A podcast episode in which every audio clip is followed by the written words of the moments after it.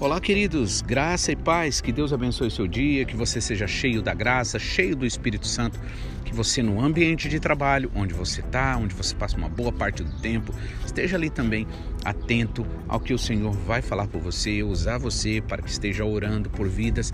Não, não, não, não, não deixe de pegar esse, este é, insight, essa, essa coisa do Espírito Santo, de você ser usado por Deus para você ver vidas libertas. Talvez você tenha um problema com uma pessoa ali, outra pessoa lá, em relação ao serviço, alguém que te persegue. Mas pare e pensa, né? Se a pessoa, por exemplo, ela está fazendo coisas assim, é, a, a o mais claro né, a se entender é que a pessoa está simplesmente reproduzindo aquilo que ela tem lá dentro. E aí, que tal você orar ao Senhor para que esteja lavando, purificando aquela pessoa, né, usando você para falar a palavra para ela? Agir como o Senhor Jesus Cristo disse: amai os teus inimigos e orai pelos que vos perseguem. Ou seja, como verdadeiro discípulo de Jesus, você precisa fazer isso, porque antes de qualquer coisa, você não deve, um discípulo não deve buscar é, agradar a sua própria vida, mas ele quer agradar a vida daquele que o chamou. Assim como o apóstolo Paulo diz em, uh, na primeira carta a Timóteo, é, capítulo 2, se eu não me engano, quando ele diz assim: é, Sofre, pois, comigo como bom soldado de Jesus Cristo. Ninguém que é, é chamado a servir, por exemplo, a militar, né, é, é, é, chamado para fazer a sua própria vontade, mas sim para agradar aquele que o alistou.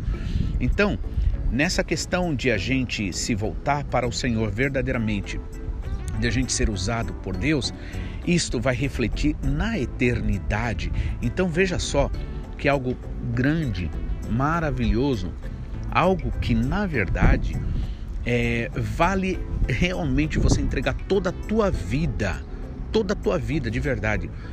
E todas as coisas na tua vida está para atender à vontade do Senhor.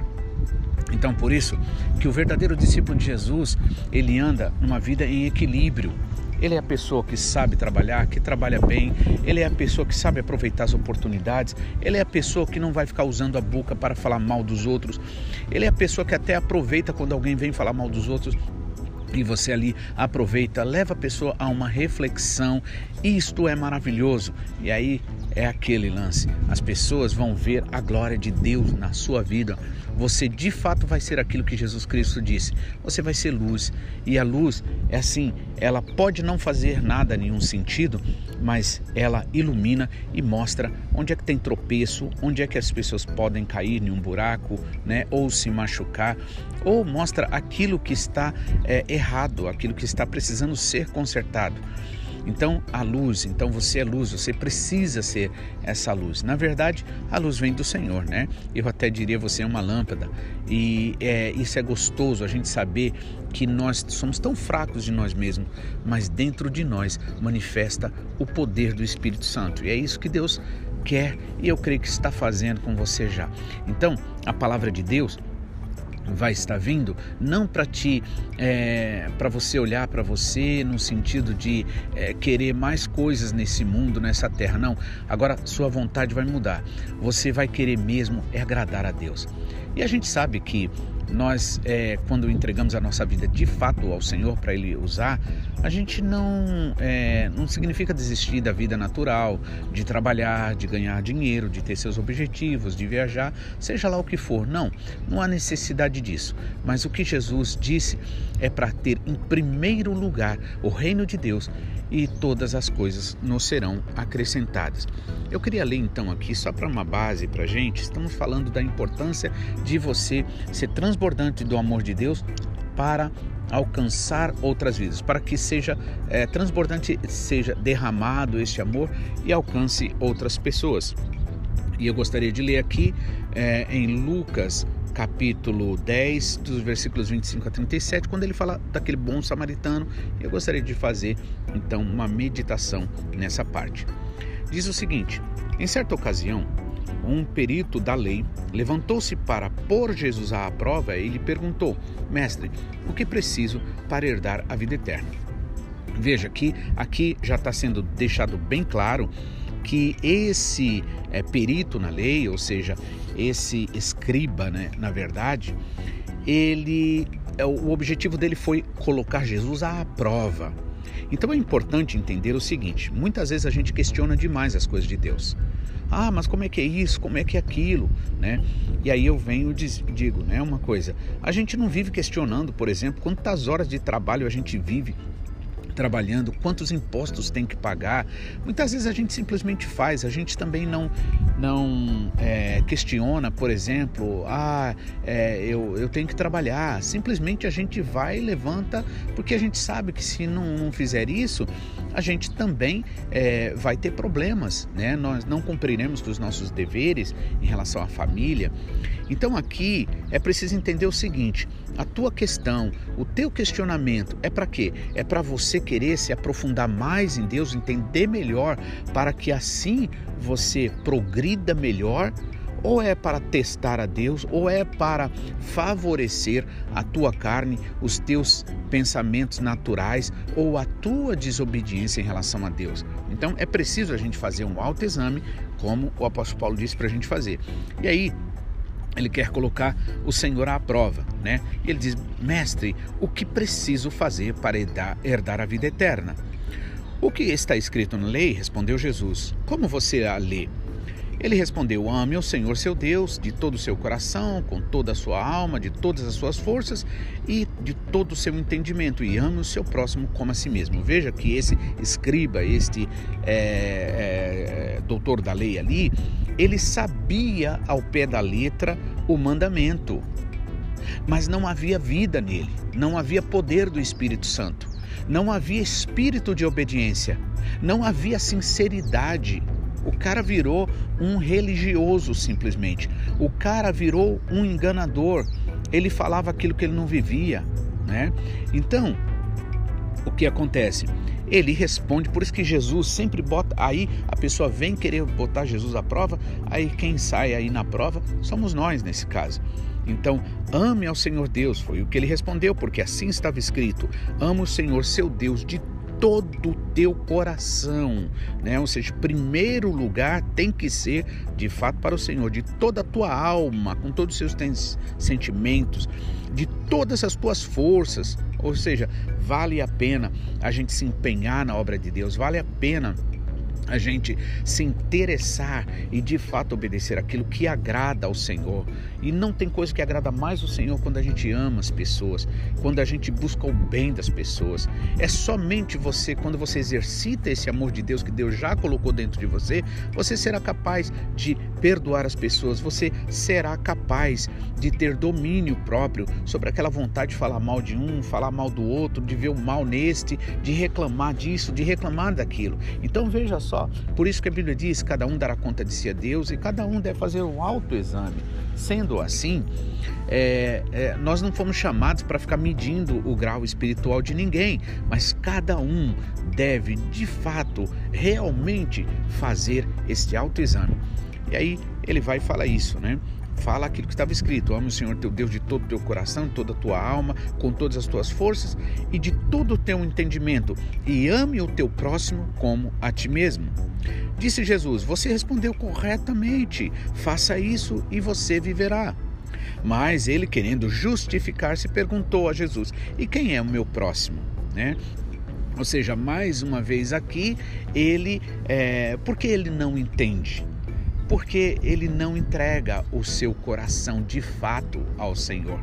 Então, aquele que não entrega o coração de verdade para o Senhor, aquele que não busca de fato ser um discípulo de Jesus, talvez ele seja cristão, talvez ele seja um religioso, um espiritualista, mas ele não é de fato um discípulo de Jesus. Sendo assim, ele vai estar cheio de questões, ele vai estar cheio de justificativas. Eu quero dizer um negócio para você. Sabe por que Deus amou a Davi também? Porque na verdade Davi não buscou justificar o erro dele, ele assumiu, ele sabia que um erro não justifica o outro, não importa o que alguém fez fez de errado. Importa, na verdade, é se realmente eu oro aquilo que Jesus Cristo disse para eu orar. Né? Jesus Cristo disse: é, vigiar e orar para que você não entre em tentação. Na verdade, o espírito está pronto, mas a carne é fraca nos sentimentos, ou seja, por isso é preciso estar na presença de Deus, por isso é preciso vigiar, por isso é preciso realmente amar a Deus acima de tudo e de todas as coisas. Então, é, em resposta né, a essa pergunta que ele fez, e quem é meu próximo, é, Jesus disse: Um homem descia de, é, de Jerusalém para Jericó quando caiu nas mãos de assaltantes. Ou seja, você sair da presença de Deus, você sair da vontade de Deus, da comunhão na igreja. O que, que acontece? Você está se expondo aí e no meio do caminho, nessa descida, veja que na verdade ele não subiu a Jerusalém, é, é, é não subiu, ele estava descendo de Jerusalém, ou seja, estava regredindo a sua vida, estava é, sendo uma regressão então, é preciso você entender o seguinte: não tem essa coisa de você ficar parado espiritualmente, né? Não tem. Ou você progride para é, em direção a Deus, ou você progride, que seria regride nesse caso, em direção à perdição daquilo que é mais importante na sua vida. Essa oportunidade que Deus dá para você, única na existência, na sua existência, de você servir a Deus de coração. E aí vem aquela questão: você vai ficar trazendo questionamentos para Deus, você vai questionar o mandamento de Jesus, você vai questionar, você vai achar que é fanatismo isso. Você vai, porque no mundo, na verdade, onde falta tanto amor, tanto respeito por Deus, né? Qualquer atitude, por mais simples que seja, quando você se volta para Deus, até muitas vezes você mesmo começa a pensar se você não está sendo é, fanático. Ou seja, no mundo onde há uma escassez do amor de Deus, do agradecimento de Deus, aí o inimigo até faz você questionar se você se entregar um pouco a mais, se você realmente se interessar por essa palavra, você não está sendo fanático? Não, você não está sendo fanático. Se você de fato crer. Então, por isso, veja só, uma coisa é crer de forma intelectual, outra coisa é você crer de forma espiritual, com coração. Por isso que o Senhor diz na sua palavra amar a Deus de todo o teu coração, com toda a tua alma, com todos os seus sentimentos, tudo tem que estar subjugado ali à vontade do Senhor para agradar ao Senhor. Então Jesus começou a contar esse, essa parábola. Um homem descia de Jerusalém, veja, ele não subia. Jesus disse: ficar em Jerusalém. Então não adianta você sair fora da comunhão da igreja, não adianta você justificar o que alguém fez, deixou de fazer na verdade, você se justifica, talvez você até consiga um número de, de, de, pessoas que fiquem do teu lado, mas de que adianta se essas pessoas não vão trazer salvação para você? Sabe quem são amigos de verdade? Aquele que leva você a amar a Deus, aquele que leva você a obedecer a Deus, porque amizade nenhuma pode dar nada para ninguém. Eu tenho muitos amigos e agradeço muito a Deus por esses amigos, mas vou ser honesto e sincero, eu não vivo pagando a conta deles, nem eles vivem pagando as minhas contas. Ou seja, cada um tem seus, suas dificuldades, suas limitações, né? É muito bom ser apoiado, mas a realidade é o seguinte: o verdadeiro amigo é aquele que te coloca, que te ajuda a estar no caminho de Jesus Cristo. Então, não é para sair de Jerusalém, não é para descer, mas é para estar em Jerusalém, como Jesus Cristo disse. E aí, quando caiu na mão dos assaltantes, ele cai na mão dos assaltantes. Esses lhe tiraram as roupas, ou seja, então significa o quê? Você fica desonrado. Tirar a roupa significa você começa a viver uma desonra. As pessoas vão olhar para você e vão falar: "Ah, não, eu não quero ser um crente igual essa pessoa. Eu não quero ser um desses aí. Nossa, você viu essa pessoa o que fez, deixou de fazer, né? Então você fica desonrado quando você fala mal das pessoas. Você fica desonrado quando você é, é, não obedece a palavra. Quando você você despreza a igreja e não vai importar o quanto você dá desculpas, justifica. Como eu falei, repito, isso primeiro, que também não vai te é, colocar numa posição de perdoado. Então, Davi foi amado de Deus porque ele assumiu o pecado dele. Ele disse: é, é, é, é Eu pequei, né? Ele não ficou acusando ninguém ele assumiu.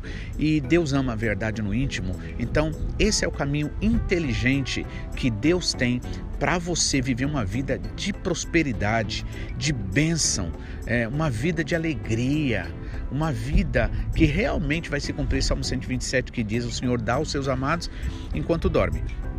E aí ele desce de Jerusalém, né? É assaltado, tiram-lhe a roupa, ou seja, ele fica nu, ele fica em estado de desonra, né? Espancam-no e se foram, ou seja, você se machuca, Toda vez que você quer viver a vida do jeito que você quer, fazer o que você quer, justificar teus erros, né? usar os teus direitos, seja lá do que for, você na verdade está sendo machucado, você vai ser, você vai se permitir o inimigo, por assim dizer, te desonrar, te machucar.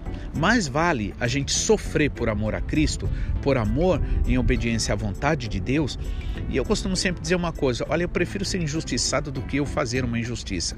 Eu prefiro sofrer um, um, uma, uma, um problema, uma situação, do que eu causar problema na vida dos outros. Então, ele ali né, foi espancado também e deixaram-lhe quase morto, significando que? A pessoa perde esperança, perde alegria, a pessoa perde a vontade de viver, a pessoa não tem nada de bom para falar, entende?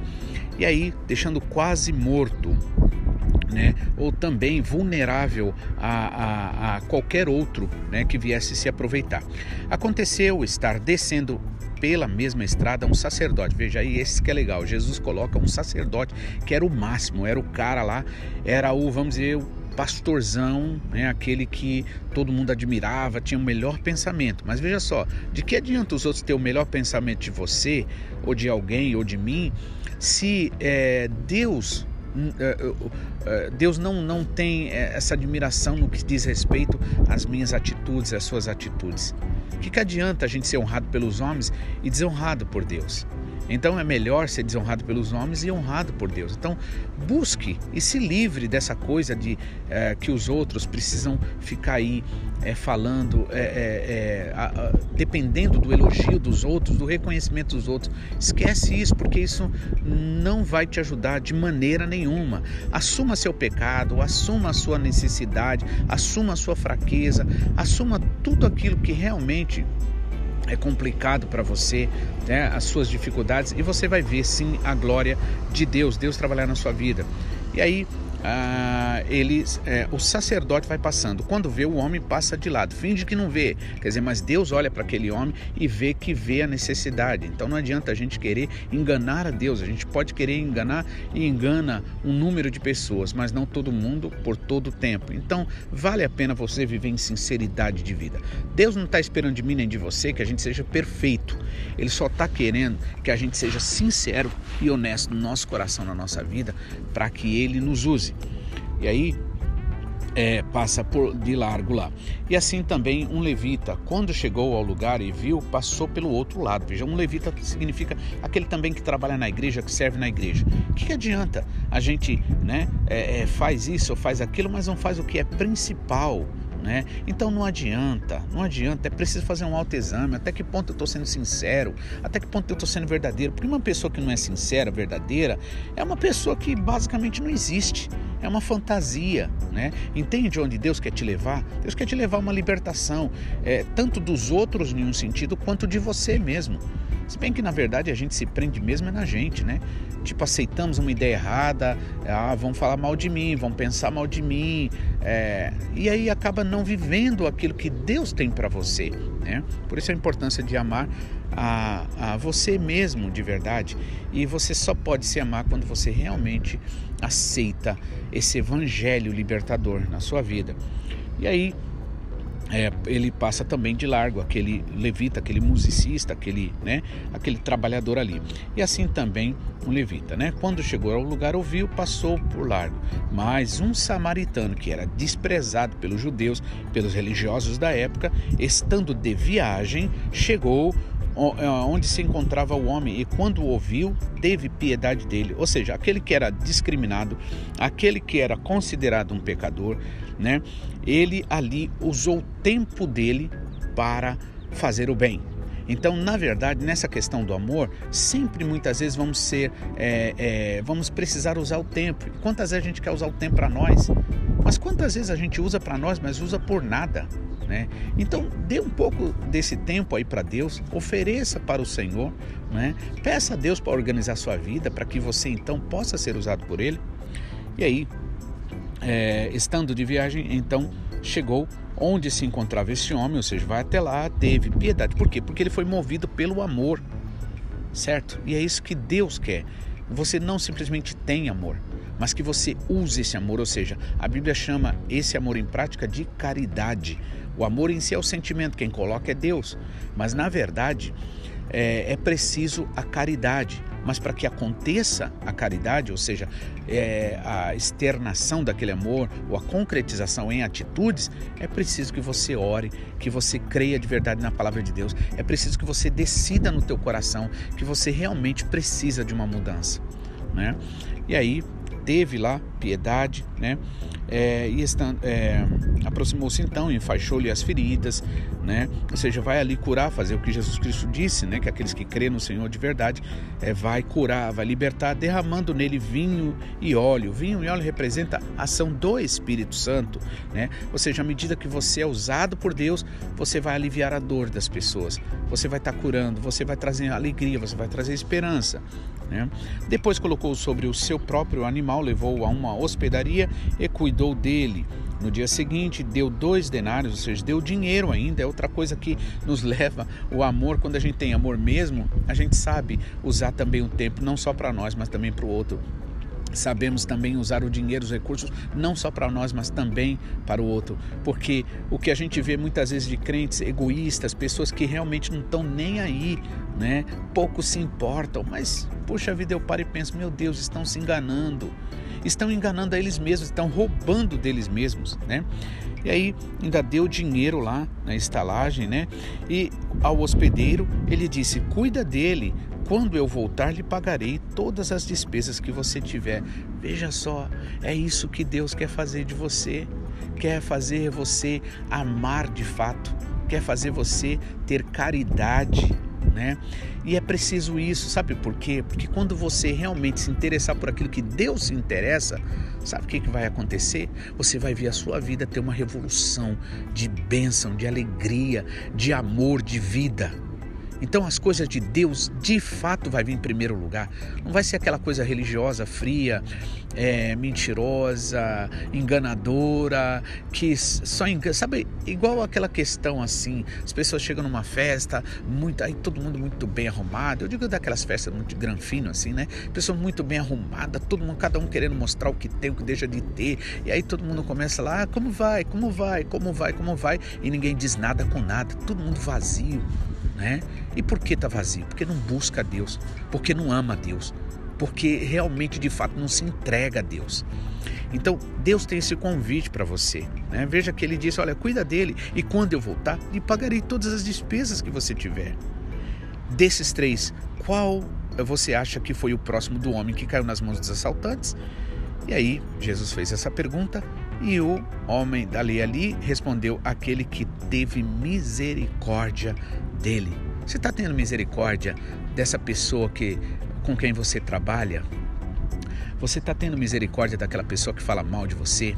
Você está tendo misericórdia daquele que realmente vive isolado, vive com problemas? Você está tendo misericórdia daquele que se mostra ser alegre, mas no fundo, no fundo, ele vive uma frustração de vida? É isso aí. Que Deus te abençoe, que à medida que você realmente ouça a palavra, o Espírito de Deus possa mexer dentro de você. E aí, o que, que acontece? Você não tranquilizar, enquanto você não se entregar a essa vontade de Deus, do Espírito Santo. Que Deus abençoe você. Desculpem, talvez ficou um pouco mais longo, não estou vendo aqui o horário, mas a palavra de Deus é sempre maravilhosa. Vale mais a pena do que qualquer outra coisa. Deus abençoe e fiquem na paz em nome de Jesus.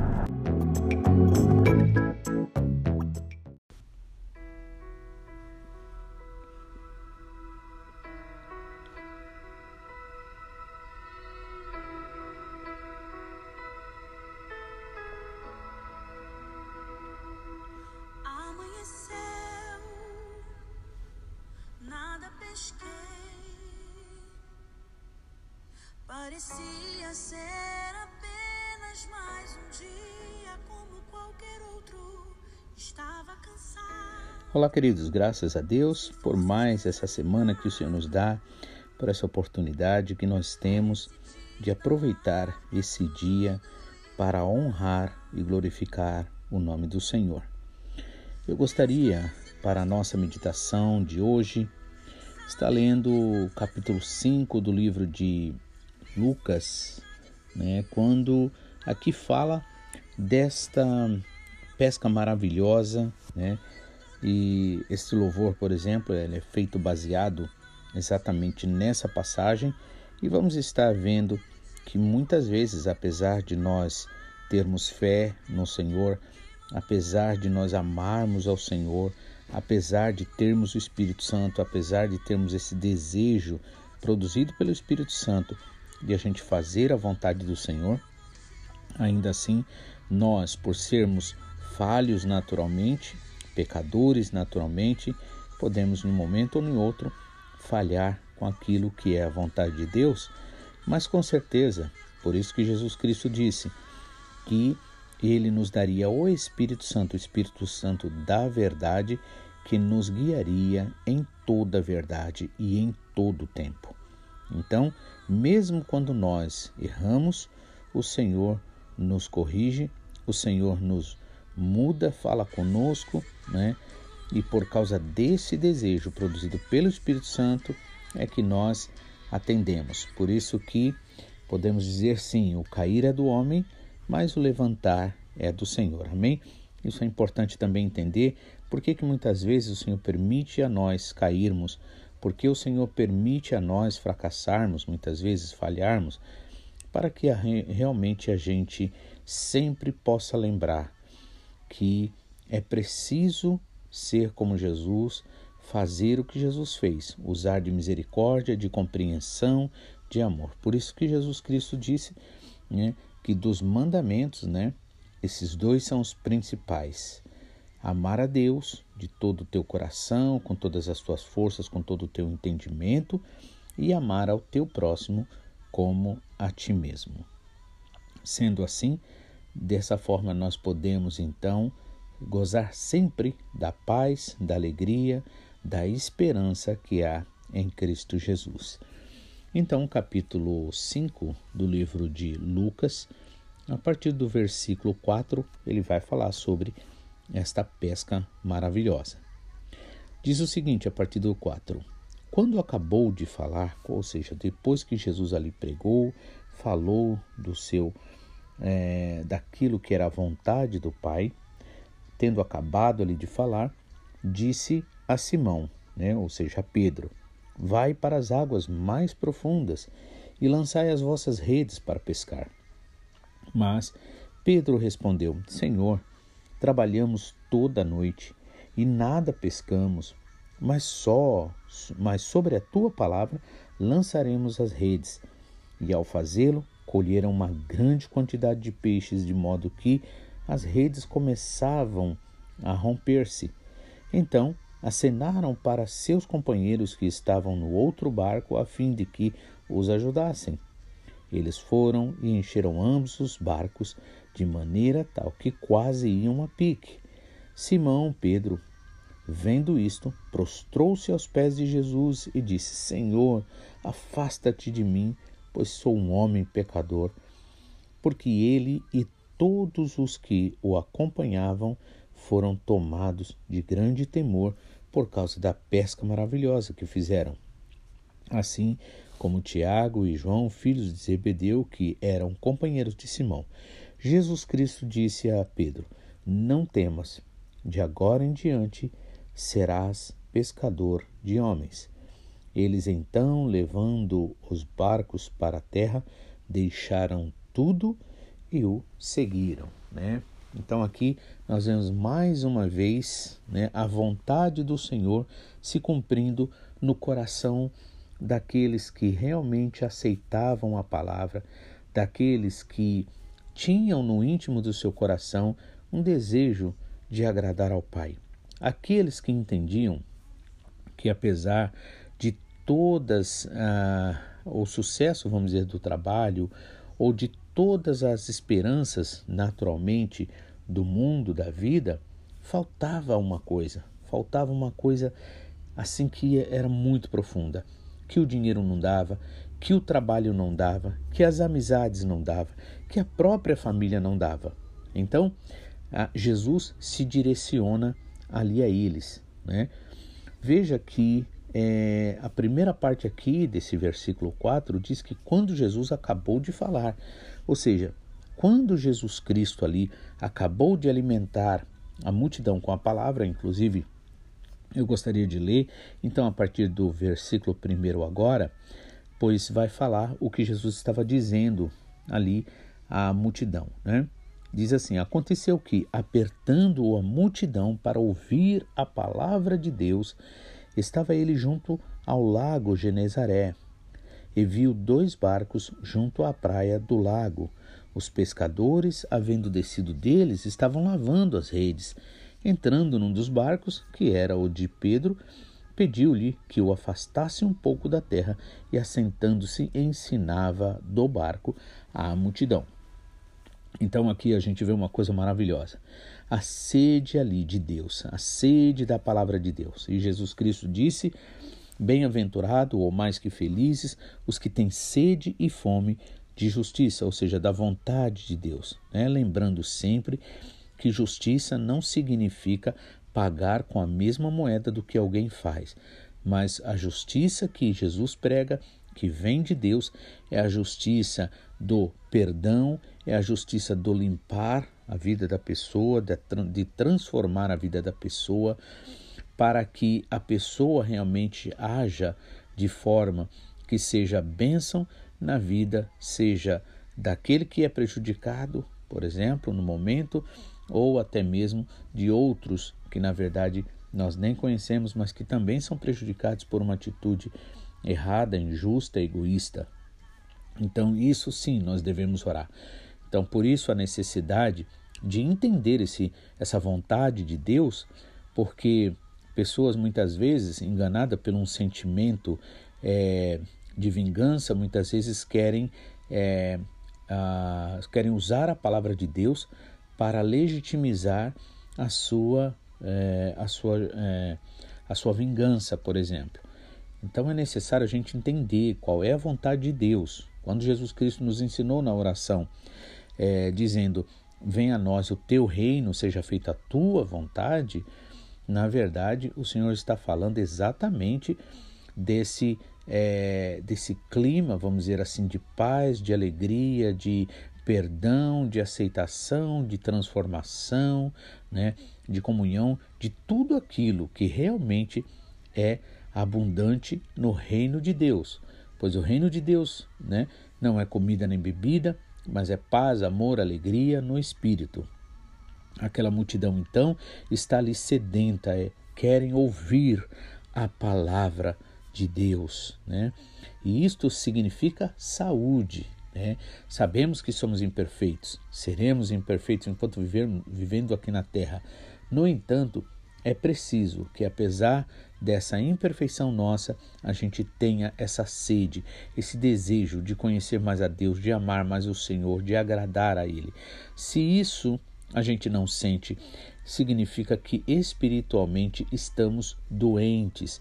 E muitas vezes estamos espiritualmente doentes, como o apóstolo Paulo falou na carta ah, de 1 Coríntios, capítulo 11, depois lá pelos versículos 25 em diante, quando ele diz o seguinte: que porque muitas vezes se ignora, é, não se entende qual é o propósito da vinda do Senhor Jesus Cristo, da sua morte, qual é o propósito, inclusive, da Santa Ceia. É por isso que há entre vós, ele disse, muitos fracos e doentes e não poucos que dormem. Ou seja, é, estados, vamos dizer assim, que a pessoa se encontra e que são, na verdade, é, vulneráveis né, a problemas e a situações. É preciso a gente entender que hoje tudo bem, o dia tá bom, tá todas as coisas boas, mas amanhã a gente não sabe, daqui a pouco a gente não sabe. E situações podem acontecer é, subitamente e nos pegar de surpresa. Por isso é necessário a gente estar pronto, a gente estar sempre preparado. É necessário a gente estar sempre cheio da graça, cheio do Espírito Santo. Então, essa multidão ali estava saudável. Por quê? Porque tinha fome e sede da vontade do Senhor, do reino de Deus, da justiça de Deus. Então, apertando-o a multidão para ouvir a palavra de Deus, estava ele, Jesus, né, junto ao lago de Genezaré e viu dois barcos junto à praia do lago, onde os pescadores haviam descido dele e estavam lavando as redes. E aí agora a gente vai saber que eram é, Pedro né, e seus companheiros ali, que tendo trabalhado a noite inteira, nada conseguiram pegar. Né? Entretanto, é, e, entrando num dos barcos, que era o de Simão Pedro, pediu-lhe Jesus que o afastasse, afastasse o barco um pouco da terra, e assentando-se ensinava no barco, aliás, do barco a multidão. Então, Jesus Cristo, ali, ele tem essa primeira preocupação. A primeira preocupação dele é exatamente aquilo que para Deus é o mais importante, porque Deus conhece. Então, como quando Jesus Cristo ali é tentado pelo inimigo, depois de ter jejuado 40 dias e 40 noites, tendo fome, né? Ou seja, nada mais justo do que ele comer, nada mais justo do que ele se alimentar depois de um bom período ali em jejum. Aí o inimigo se aproveita desta necessidade que é genuína e diz para ele: Se tu és o filho de Deus, manda que essas pedras se transformem em pães e coma. E Jesus vai e responde: é, Nem só de pão viverá o homem, mas de toda palavra que sai da boca de Deus. Em outras palavras, Jesus está colocando ali sua posição, a que deve ser a nossa, de que nós não devemos aceitar nada que venha do inimigo, nada, nenhuma ideia, nenhuma sugestão, qualquer coisa que venha querer, né? É, se interpor, venha querer, porque o inimigo não tem interesse nenhum de nós. Interesse bom, exceto destruição, como Jesus Cristo disse, é, falando daqueles que servem ao inimigo, né? chamando de ladrão, que o ladrão só vem para matar, roubar e destruir ou seja, obra do inimigo, né, que se manifesta muitas vezes na vida daqueles que se mostram é, como líderes religiosos e levando as pessoas a se afastar mais e mais do Senhor. Então é preciso nós estarmos atentos para que nós possamos realmente estar preparado para o dia mal, como diz também Paulo no capítulo 6 ali de Efésios, né? Então, Jesus, né, Agora ele vai usar aquele barco que na verdade estava sendo ali colocado de lado, porque foi usado a noite inteira, incluindo as redes, e nada eles pe pe é, nada pegaram. Então pediu que afastasse um pouco para a terra e assentando-se ensinava do barco a multidão. Veja que é, também existe uma nota interessante e você vai ver muito na Bíblia assim, é sobre essa questão de assentar-se e ensinar. Porque era comum aos mestres da antiguidade, nessa época, que na hora que eles fossem ensinar, o que, que faziam? Eles se assentavam. Né? E os discípulos, né, os seguidores, aqueles que estavam ouvindo, aqueles que estavam aprendendo, eles se assentavam ali né, no chão. E veja que à medida que aqueles que estão mais próximos de Jesus, aqueles que realmente buscam, aqueles que querem mais conhecer de Deus, desejam mais, sentem mais fome, mais desejo, sempre eles estão mais perto. Mas aqueles que estão com sede muitas vezes, mas muitas vezes ainda estão é, não com tanta sede, acabam ficando mais afastados. Então a gente vê que Jesus Cristo aqui, ele é, ele ali se assenta para ensinar, né? E ali então o povo sabe que vai aprender. E aí, é, então quando Jesus acaba de falar, ou seja, primeiro o que é primeiro, a prioridade, é necessário nós sempre lembrarmos de uma coisa: vamos pedir ao Senhor para que nossa vida esteja sendo organizada né, na direção do Espírito Santo para dar ao Senhor a primícia, para dar aquilo que é devido ao Senhor. A primícia significa honra, né? Quando você honra ao Senhor. E aí, quando Jesus acaba de falar, diz então para Pedro: Vai para as águas mais profundas e lança as, a rede para pescar. Né? E aí é quando Pedro diz: Senhor ou Mestre, trabalhamos a noite toda, ou seja, a hora que na verdade sabemos que é a melhor hora para pegar o peixe, e nada pescamos, mas sobre a tua palavra lançarei as redes. Veja que isso aqui também é uma coisa muito importante. Se o Senhor falou, com certeza a vitória virá. Ele poderia desconfiar. Ele poderia dizer: Senhor, mas olha, se a gente não pegou à noite, a gente vai pegar de dia. Não, Senhor, eu desculpa, eu estou muito cansado. E ele poderia dar desculpas, né? Aliás, ele até teria, vamos dizer assim, desculpas convincentes. Mas o que acontece? Ele sabe que a palavra do Senhor é autoridade. E ele diz o quê? Sobre a tua palavra lançarei as redes. Então, quando a gente faz baseado na palavra do Senhor, quando a gente faz obedecendo aquilo que o Senhor nos diz, o que acontece?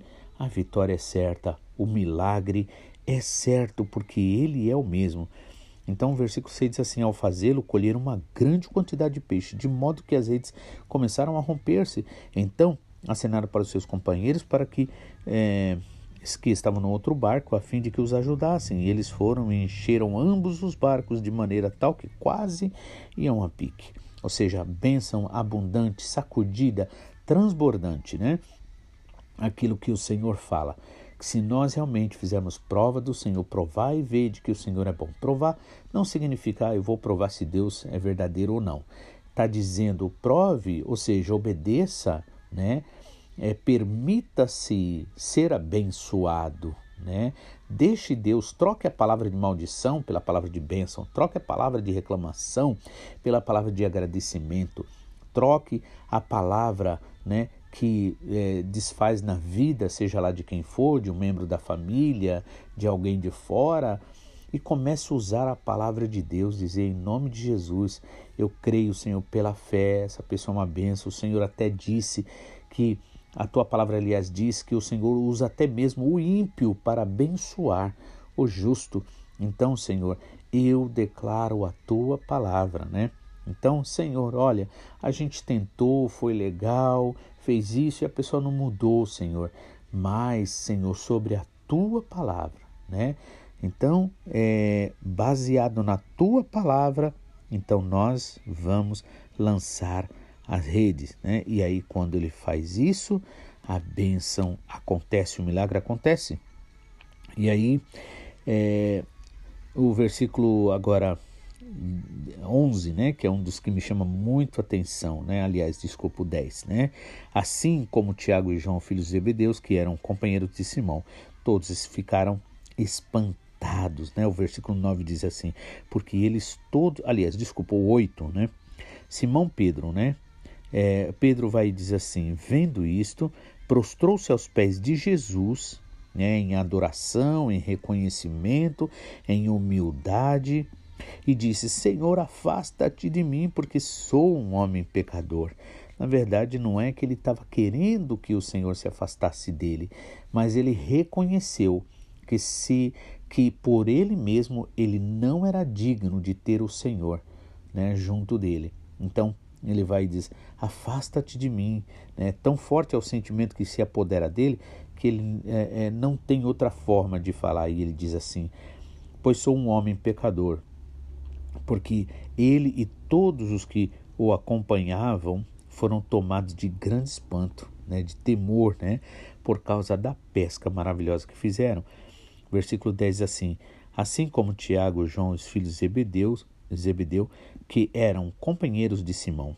Jesus disse a Simão, a Pedro: Não tenha medo, de agora em diante você será pescador de homens.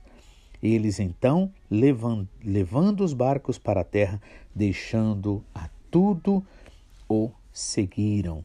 Então nós vemos aqui que é, aquela pesca maravilhosa que aconteceu ela não aconteceu de forma que ali levou a, a Pedro e seus companheiros a pensar né, no lucro que eles iam ter, mas eles realmente é, ali foram tomados de um temor, né, de, um, de um sentimento que levou eles à adoração.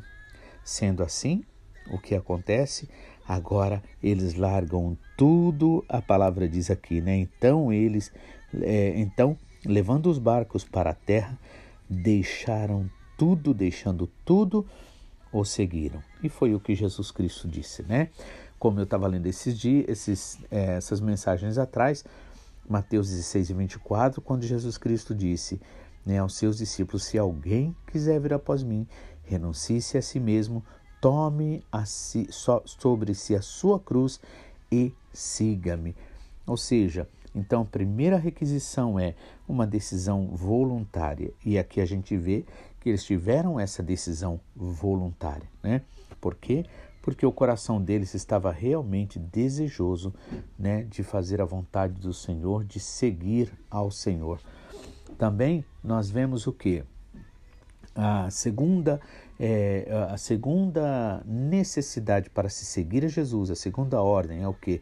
Estar disposto a deixar todas as coisas. Foi isso aqui que eles fizeram. Deixando tudo, o seguiram. Né? Então vemos que, na verdade, não é imposição, não é obrigação. Senão também perde o que? Perderia, né? Não teria realmente prazer. Imagine você fazer as coisas obrigado, né? Tudo que fizermos devemos fazer em agradecimento para a honra e glória do nome do Senhor Jesus. Que Deus abençoe você, que você realmente seja cheio da graça, seja cheio do Espírito Santo e assim você viva o melhor que o Senhor tem para a tua vida.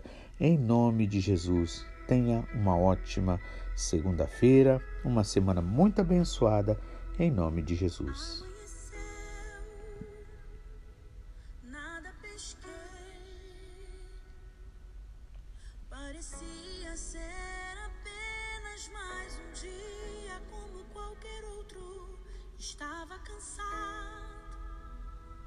Forças, desanimado. Decidida larga tudo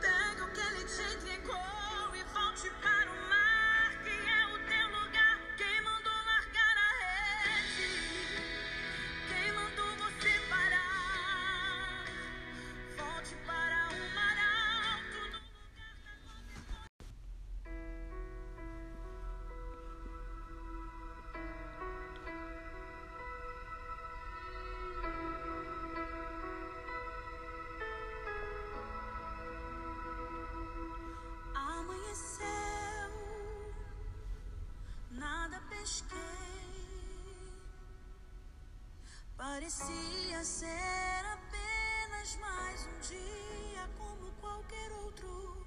Estava cansado. Olá, queridos, graças a Deus por mais essa semana que o Senhor nos dá, por essa oportunidade que nós temos de aproveitar esse dia para honrar e glorificar o nome do Senhor.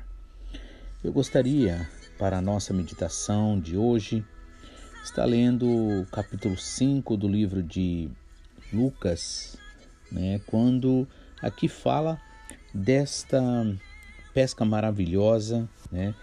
E este louvor, por exemplo, ele é feito baseado exatamente nessa passagem e vamos estar vendo que muitas vezes, apesar de nós termos fé no Senhor, apesar de nós amarmos ao Senhor, apesar de termos o Espírito Santo, apesar de termos esse desejo produzido pelo Espírito Santo de a gente fazer a vontade do Senhor, ainda assim, nós, por sermos falhos naturalmente, pecadores naturalmente, podemos, num momento ou em outro, falhar com aquilo que é a vontade de Deus, mas com certeza, por isso que Jesus Cristo disse que ele nos daria o Espírito Santo, o Espírito Santo da verdade, que nos guiaria em toda a verdade e em todo o tempo. Então, mesmo quando nós erramos, o Senhor nos corrige, o Senhor nos muda, fala conosco, né? E por causa desse desejo produzido pelo Espírito Santo é que nós atendemos. Por isso que podemos dizer sim, o cair é do homem, mas o levantar é do Senhor. Amém? Isso é importante também entender por que, que muitas vezes o Senhor permite a nós cairmos, porque o Senhor permite a nós fracassarmos, muitas vezes falharmos, para que a, realmente a gente sempre possa lembrar que é preciso ser como Jesus, fazer o que Jesus fez, usar de misericórdia, de compreensão, de amor. Por isso que Jesus Cristo disse né, que dos mandamentos, né, esses dois são os principais. Amar a Deus de todo o teu coração, com todas as tuas forças, com todo o teu entendimento, e amar ao teu próximo como a ti mesmo. Sendo assim, dessa forma nós podemos então gozar sempre da paz, da alegria, da esperança que há em Cristo Jesus. Então, capítulo 5 do livro de Lucas, a partir do versículo 4, ele vai falar sobre esta pesca maravilhosa. Diz o seguinte, a partir do 4: Quando acabou de falar, ou seja, depois que Jesus ali pregou, falou do seu, é, daquilo que era a vontade do Pai, tendo acabado ali de falar, disse a Simão, né, ou seja, a Pedro: Vai para as águas mais profundas e lançai as vossas redes para pescar. Mas Pedro respondeu: Senhor, trabalhamos toda a noite e nada pescamos, mas só, mas sobre a tua palavra lançaremos as redes. E ao fazê-lo, colheram uma grande quantidade de peixes, de modo que as redes começavam a romper-se. Então acenaram para seus companheiros que estavam no outro barco a fim de que os ajudassem. Eles foram e encheram ambos os barcos de maneira tal que quase iam a pique. Simão Pedro, vendo isto, prostrou-se aos pés de Jesus e disse: Senhor, afasta-te de mim, pois sou um homem pecador. Porque ele e todos os que o acompanhavam foram tomados de grande temor por causa da pesca maravilhosa que fizeram. Assim como Tiago e João, filhos de Zebedeu, que eram companheiros de Simão. Jesus Cristo disse a Pedro: Não temas, de agora em diante serás pescador de homens. Eles então, levando os barcos para a terra, deixaram tudo e o seguiram, né? Então aqui nós vemos mais uma vez né, a vontade do Senhor se cumprindo no coração daqueles que realmente aceitavam a palavra, daqueles que tinham no íntimo do seu coração um desejo de agradar ao Pai. Aqueles que entendiam que apesar de todas ah, o sucesso, vamos dizer, do trabalho ou de todas as esperanças naturalmente do mundo, da vida, faltava uma coisa, faltava uma coisa assim que era muito profunda, que o dinheiro não dava, que o trabalho não dava, que as amizades não dava, que a própria família não dava. Então, Jesus se direciona ali a eles, né? Veja que é, a primeira parte aqui desse versículo 4 diz que quando Jesus acabou de falar, ou seja, quando Jesus Cristo ali acabou de alimentar a multidão com a palavra, inclusive eu gostaria de ler, então, a partir do versículo 1 agora, pois vai falar o que Jesus estava dizendo ali à multidão, né? Diz assim: Aconteceu que, apertando a multidão para ouvir a palavra de Deus, estava ele junto ao lago Genezaré e viu dois barcos junto à praia do lago. Os pescadores, havendo descido deles, estavam lavando as redes. Entrando num dos barcos, que era o de Pedro, pediu-lhe que o afastasse um pouco da terra e, assentando-se, ensinava do barco à multidão. Então aqui a gente vê uma coisa maravilhosa. A sede ali de Deus, a sede da palavra de Deus. E Jesus Cristo disse Bem-aventurado, ou mais que felizes, os que têm sede e fome de justiça, ou seja, da vontade de Deus. Né? Lembrando sempre que justiça não significa pagar com a mesma moeda do que alguém faz, mas a justiça que Jesus prega, que vem de Deus, é a justiça do perdão, é a justiça do limpar a vida da pessoa, de transformar a vida da pessoa, para que a pessoa realmente haja de forma que seja bênção na vida, seja daquele que é prejudicado, por exemplo, no momento, ou até mesmo de outros que na verdade nós nem conhecemos, mas que também são prejudicados por uma atitude errada, injusta, egoísta.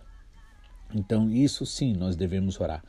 Então, por isso a necessidade de entender esse, essa vontade de Deus, porque pessoas muitas vezes enganadas por um sentimento é, de vingança, muitas vezes querem, é, a, querem usar a palavra de Deus para legitimizar a sua, é, a, sua, é, a sua vingança, por exemplo.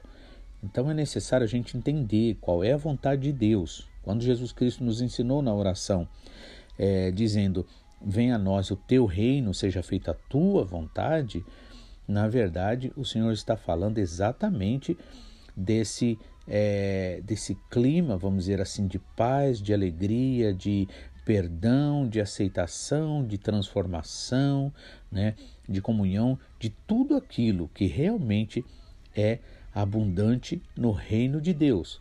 Pois o reino de Deus né, não é comida nem bebida, mas é paz, amor, alegria no espírito.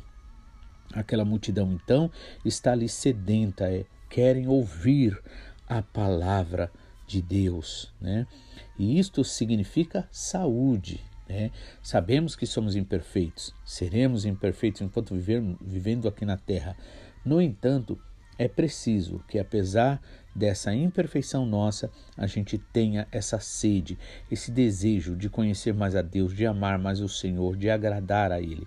Se isso a gente não sente, significa que espiritualmente estamos doentes. E muitas vezes estamos espiritualmente doentes, como o apóstolo Paulo falou na carta ah, de 1 Coríntios, capítulo 11, depois lá pelos versículos 25 em diante, quando ele diz o seguinte: que porque muitas vezes se ignora, é, não se entende qual é o propósito da vinda do Senhor Jesus Cristo, da sua morte, qual é o propósito, inclusive, da Santa Ceia. É por isso que há entre vós, ele disse, muitos fracos e doentes e não poucos que dormem. Ou seja, é, estados, vamos dizer assim, que a pessoa se encontra e que são, na verdade, é, vulneráveis né, a problemas e a situações. É preciso a gente entender que hoje tudo bem, o dia tá bom, tá todas as coisas boas, mas amanhã a gente não sabe, daqui a pouco a gente não sabe. E situações podem acontecer é, subitamente e nos pegar de surpresa. Por isso é necessário a gente estar pronto, a gente estar sempre preparado. É necessário a gente estar sempre cheio da graça, cheio do Espírito Santo. Então, essa multidão ali estava saudável. Por quê? Porque tinha fome e sede da vontade do Senhor, do reino de Deus, da justiça de Deus. Então, apertando-o a multidão para ouvir a palavra de Deus, estava ele, Jesus, né, junto ao lago de Genezaré e viu dois barcos junto à praia do lago, onde os pescadores haviam descido dele e estavam lavando as redes. E aí agora a gente vai saber que eram é, Pedro né, e seus companheiros ali que, tendo trabalhado a noite inteira, nada conseguiram pegar. Né? Entretanto, é, e, entrando num dos barcos, que era o de Simão Pedro, pediu-lhe Jesus que o afastasse, afastasse o barco um pouco da terra, e assentando-se ensinava no barco, aliás, do barco a multidão. Então, Jesus Cristo, ali, ele tem essa primeira preocupação. A primeira preocupação dele é exatamente aquilo que para Deus é o mais importante, porque Deus conhece. Então, como quando Jesus Cristo ali é tentado pelo inimigo, depois de ter jejuado 40 dias e 40 noites, tendo fome, né? ou seja, nada mais justo do que ele comer, nada mais justo do que ele se alimentar depois de um bom período ali em jejum. Aí o inimigo se aproveita desta necessidade que é genuína e diz para ele: Se tu és o filho de Deus, manda que essas pedras se transformem em pães e coma. E Jesus vai e responde: é, Nem só de pão viverá o homem, mas de toda palavra que sai da boca de Deus. Em outras palavras, Jesus está colocando ali sua posição, a que deve ser a nossa, de que nós não devemos aceitar nada que venha do inimigo, nada, nenhuma ideia, nenhuma sugestão, qualquer coisa que venha querer, né? É, se interpor, venha querer, porque o inimigo não tem interesse nenhum de nós, interesse bom, exceto destruição, como Jesus Cristo disse, é, falando daqueles que servem ao inimigo, né?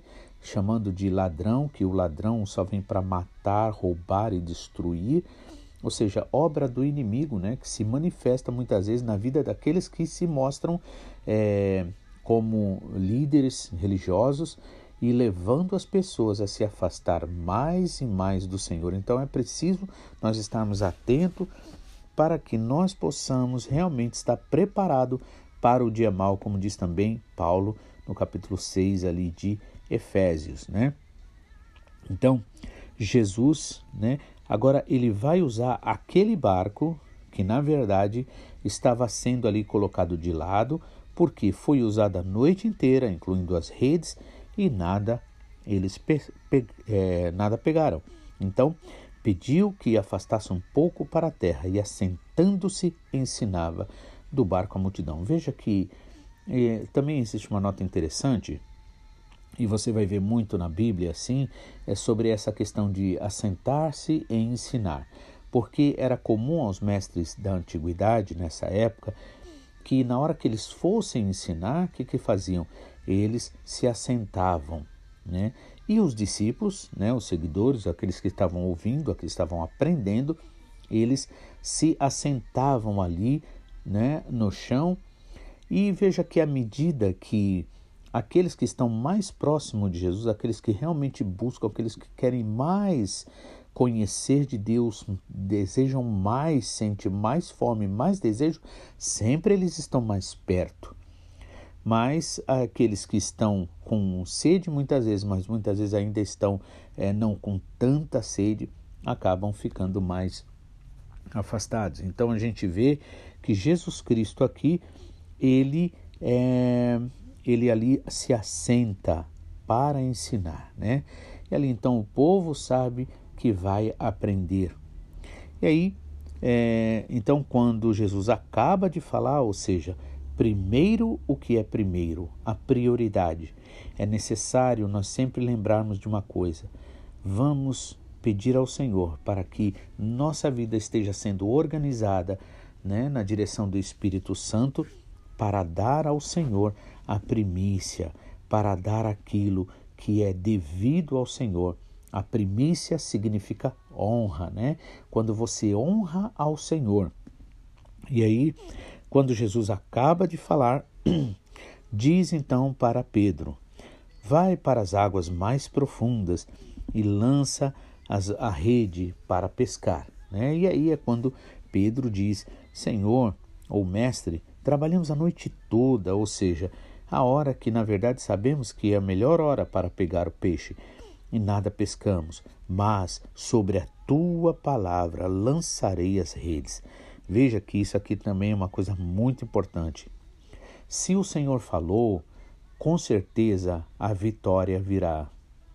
Ele poderia desconfiar. Ele poderia dizer: Senhor, mas olha, se a gente não pegou à noite, a gente vai pegar de dia. Não, Senhor, eu desculpa, eu estou muito cansado. E ele poderia dar desculpas, né? Aliás, ele até teria, vamos dizer assim, desculpas convincentes.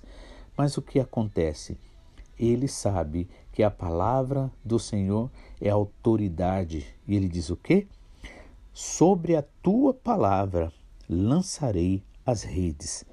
Então, quando a gente faz baseado na palavra do Senhor, quando a gente faz obedecendo aquilo que o Senhor nos diz, o que acontece? A vitória é certa, o milagre é certo, porque Ele é o mesmo. Então, o versículo 6 diz assim: Ao fazê-lo, colheram uma grande quantidade de peixe, de modo que as redes começaram a romper-se. Então, acenaram para os seus companheiros para que, é, que estavam no outro barco, a fim de que os ajudassem. E eles foram e encheram ambos os barcos de maneira tal que quase iam a pique. Ou seja, bênção abundante, sacudida, transbordante, né? Aquilo que o Senhor fala que se nós realmente fizermos prova do Senhor, provar e ver de que o Senhor é bom. Provar não significa, ah, eu vou provar se Deus é verdadeiro ou não. Está dizendo, prove, ou seja, obedeça, né? É, permita-se ser abençoado, né? Deixe Deus, troque a palavra de maldição pela palavra de bênção, troque a palavra de reclamação pela palavra de agradecimento, troque a palavra, né, que é, desfaz na vida, seja lá de quem for, de um membro da família, de alguém de fora, e comece a usar a palavra de Deus, dizer em nome de Jesus, eu creio, Senhor, pela fé, essa pessoa é uma benção. O Senhor até disse que a tua palavra, aliás, diz que o Senhor usa até mesmo o ímpio para abençoar o justo. Então, Senhor, eu declaro a tua palavra, né? Então, Senhor, olha, a gente tentou, foi legal, fez isso e a pessoa não mudou, Senhor. Mas, Senhor, sobre a tua palavra, né? Então, é, baseado na tua palavra, então nós vamos lançar as redes, né? E aí, quando ele faz isso, a bênção acontece, o milagre acontece. E aí, é, o versículo agora 11, né, que é um dos que me chama muito atenção, né? Aliás, desculpa o 10, né? Assim como Tiago e João, filhos de Zebedeus, que eram companheiros de Simão, todos ficaram espantados, né? O versículo 9 diz assim: "Porque eles todos, aliás, desculpa, o 8, né? Simão Pedro, né? É, Pedro vai dizer assim: "Vendo isto, prostrou-se aos pés de Jesus, né, em adoração, em reconhecimento, em humildade, e disse: Senhor, afasta-te de mim, porque sou um homem pecador. Na verdade, não é que ele estava querendo que o Senhor se afastasse dele, mas ele reconheceu que se que por ele mesmo ele não era digno de ter o Senhor, né, junto dele. Então ele vai e diz: afasta-te de mim.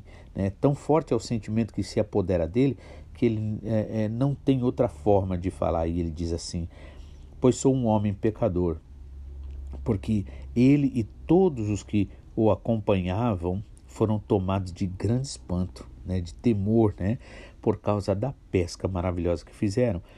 Versículo 10 diz assim: Assim como Tiago, João e os filhos de Zebedeu, Zebedeu, que eram companheiros de Simão, Jesus disse a Simão, a Pedro: Não tenha medo, de agora em diante você será pescador de homens. Eles então, levando, levando os barcos para a terra, deixando a tudo, o seguiram. Então nós vemos aqui que é, aquela pesca maravilhosa que aconteceu, ela não aconteceu de forma que ali levou a, a Pedro e seus companheiros a pensar né, no lucro que eles iam ter, mas eles realmente é, ali foram tomados de um temor, né, de, um, de um sentimento que levou eles à adoração. Sendo assim, o que acontece?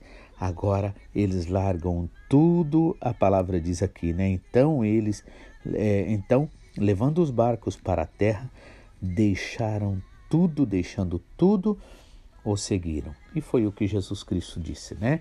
Como eu estava lendo esses dias, esses, é, essas mensagens atrás, Mateus 16 e 24, quando Jesus Cristo disse né, aos seus discípulos: Se alguém quiser vir após mim, renuncie-se a si mesmo, tome a si, so, sobre si a sua cruz e siga-me.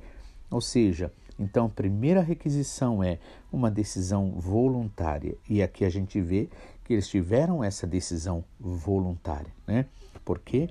Porque o coração deles estava realmente desejoso, né, de fazer a vontade do Senhor, de seguir ao Senhor. Também nós vemos o que? A segunda é, a segunda necessidade para se seguir a Jesus, a segunda ordem é o que? Está disposto a deixar todas as coisas. Foi isso aqui que eles fizeram. Deixando tudo, o seguiram. Né? Então vemos que, na verdade, não é imposição, não é obrigação. Senão também perde o que? Perderia, né? Não teria realmente prazer. Imagine você fazer as coisas obrigado, né? Tudo que fizermos devemos fazer em agradecimento para a honra e glória do nome do Senhor Jesus. Que Deus abençoe você, que você realmente seja cheio da graça, seja cheio do Espírito Santo e assim você viva o melhor que o Senhor tem para a tua vida. Em nome de Jesus, tenha uma ótima segunda-feira, uma semana muito abençoada, em nome de Jesus.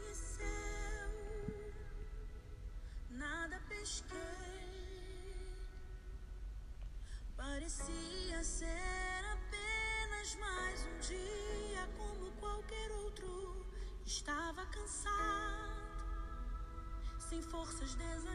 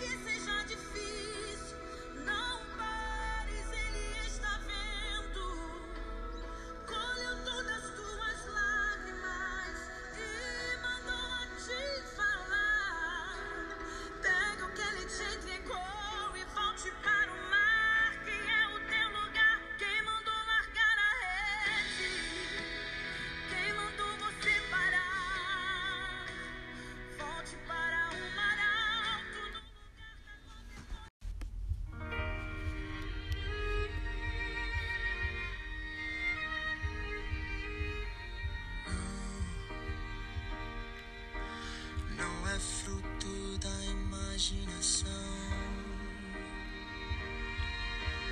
Um daqueles contos irreais.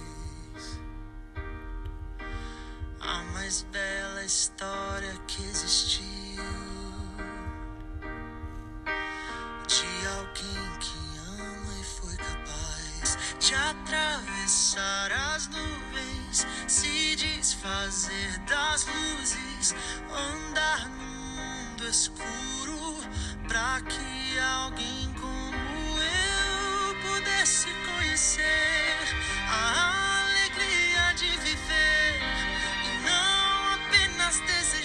Mas ter chance de outra vez voltar a ver as cores que a vida tem. Olá, queridos, graças a Deus por mais esse dia, por essa terça-feira, onde o Senhor nos dá mais uma oportunidade para nós estarmos meditando na Sua palavra, para nós estarmos realmente sendo lavados, purificados por aquilo que o Senhor tem para nós neste dia, que é a Sua palavra. Eu gostaria, para a nossa meditação de hoje, estar lendo Marcos capítulo 7, quando Jesus ali fala sobre a importância do coração, né?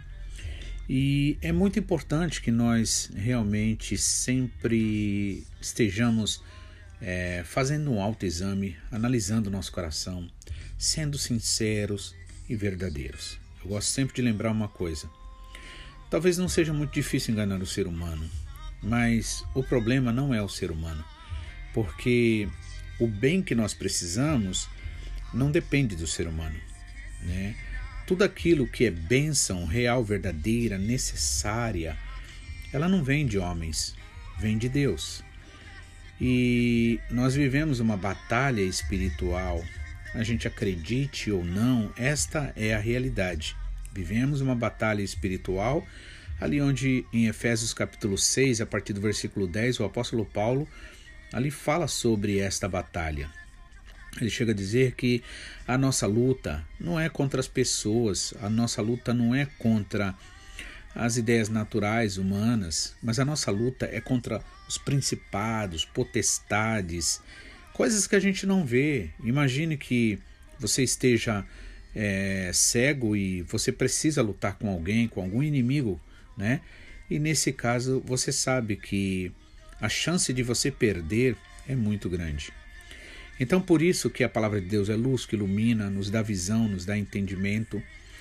E é preciso a gente sempre, sempre fazer uma autoanálise do nosso coração, como é que nós estamos, a nossa vida com Deus, com a igreja, com os irmãos, na comunhão, né? Para que a gente possa então, é, se percebermos alguma coisa errada, a gente ora, fala com o Senhor, né? Então a realidade é que, de, que uma pessoa hoje que está muito afastada do Evangelho, da palavra de Deus, assim, especialmente considerando aqueles que um dia conheceram, tiveram a chance, tiveram a oportunidade, é, esse desvio aconteceu por pequenos passos. A gente sabe que são passos pequenos que muitas vezes a gente ignora, mas é preciso nós entendermos que é do pouco que se chega ao muito. Da mesma forma que Jesus falou para nós sermos fiéis no pouco, pois aquele que é fiel no pouco também será fiel no muito. Da mesma forma que acontece isso no sentido contrário, é aos poucos que a gente acaba se desviando. Então é necessário sempre fazer uma análise, porque vivemos num mundo corrupto, um mundo é, cheio de lixos, vamos dizer assim, de ideias, de pensamentos, de atitudes, coisas contrárias a Deus, coisas contrárias à sã doutrina da palavra de Deus. E é necessário a gente se lavar todos os dias. Por isso que Deus realmente nos proporciona isso. Eu gostaria então de ler capítulo 7 do livro de Mateus, é, desde o início, né, vamos pular alguns versículos, mas é, vamos pegar a base principal daquilo que está sendo dito e ensinado para nós. A Bíblia diz no versículo 1 aqui, Marcos 7, né? Ajuntaram-se a ele os fariseus e os escribas que tinham vindo de Jerusalém. Juntaram-se ali né, a Jesus de alguma forma. Mas nós sabemos que o interesse deles era sempre de questionar Jesus, era sempre de faz, é, levantar dúvidas quanto aos ensinamentos do Senhor Jesus. E outra coisa que a gente também precisa entender, né? Eu acho assim que nós muitas vezes caímos nesse erro do farisaísmo, né? Essa coisa legalista que muitas vezes, por causa do orgulho, nós acabamos é, é, é, nos, nos projetando naquele tipo de atitude errada, não sendo sincero, não sendo verdadeiro. Né? Isso é uma coisa que acontece num momento ou em outro com todo ser humano, mas é necessário sempre a gente estar tá se lavando, se purificando com a palavra, porque é a verdade, né? Jesus mesmo diz: Conhecereis a verdade, e é a verdade que vai libertar você. Né? Não vai ser a mentira, a mentira na verdade aprisiona. Então, aqueles é, fariseus ali, né? Eles se aproximaram ali de Jesus e dos discípulos, né? E também alguns dos escribas, né? Que eram aqueles doutores da lei, é, que tinham vindo de Jerusalém. Ou seja, eles vieram de um lugar, é, por assim dizer, é, santo, é, um lugar que deveria inspirar a verdadeira santidade de Deus, no entanto, eles, por não terem comunhão real, verdadeira com Deus, não aceitarem a verdade, então eles realmente estavam sujos interiormente. Versículo 2 diz assim: E vendo eles, né, os escribas e os fariseus, que alguns dos discípulos de Jesus comiam pão com as mãos impuras, isto é, por lavar, os repreendiam. Né? Ou seja, o fariseu, o hipócrita, o escriba é sempre aquele que está sempre baseado na superficialidade das atitudes e por falta de amor, por falta de direção do Espírito Santo, por não ter o Espírito da verdade, né, que nos guia em toda a verdade, como Jesus falou, acaba sempre olhando a vida dos outros baseado em atos supérfluos, em atos é, externos, né, superficiais. E aí eles acabavam né, ali é, brigando, repreendendo os discípulos de Jesus. E aí aqui vem explicando no versículo 3 que porque os fariseus e todos os judeus conservando a tradição dos antigos, não comem sem lavar as mãos, muitas vezes. E quando voltam do mercado, se não lavarem as mãos, não comem. E muitas outras coisas que há é, que receberam né, para observar, como o lavar os copos, os jarros ou jarras, né, e os vasos de metal e as camas. Então veja só. Eles, em outras palavras, queriam agradar a Deus através de coisas assim, vamos dizer assim, serviços muito simples, atitudes muito é, superficiais. Na verdade, não é que Deus não receba, por exemplo, um serviço que a gente faz. A Bíblia deixa bem claro que Deus, por exemplo, aceita as esmolas, né, que é dada, por exemplo, para os necessitados. Ele aceita né, o serviço que você presta para a honra e glória do Senhor. Ele aceita também, se for feito em nome dele, aquela ajuda que você faz para alguém, né? Leva talvez alguém no médico, faz uma tradução para a pessoa e assim sucessivamente, né? Com certeza Deus aceita.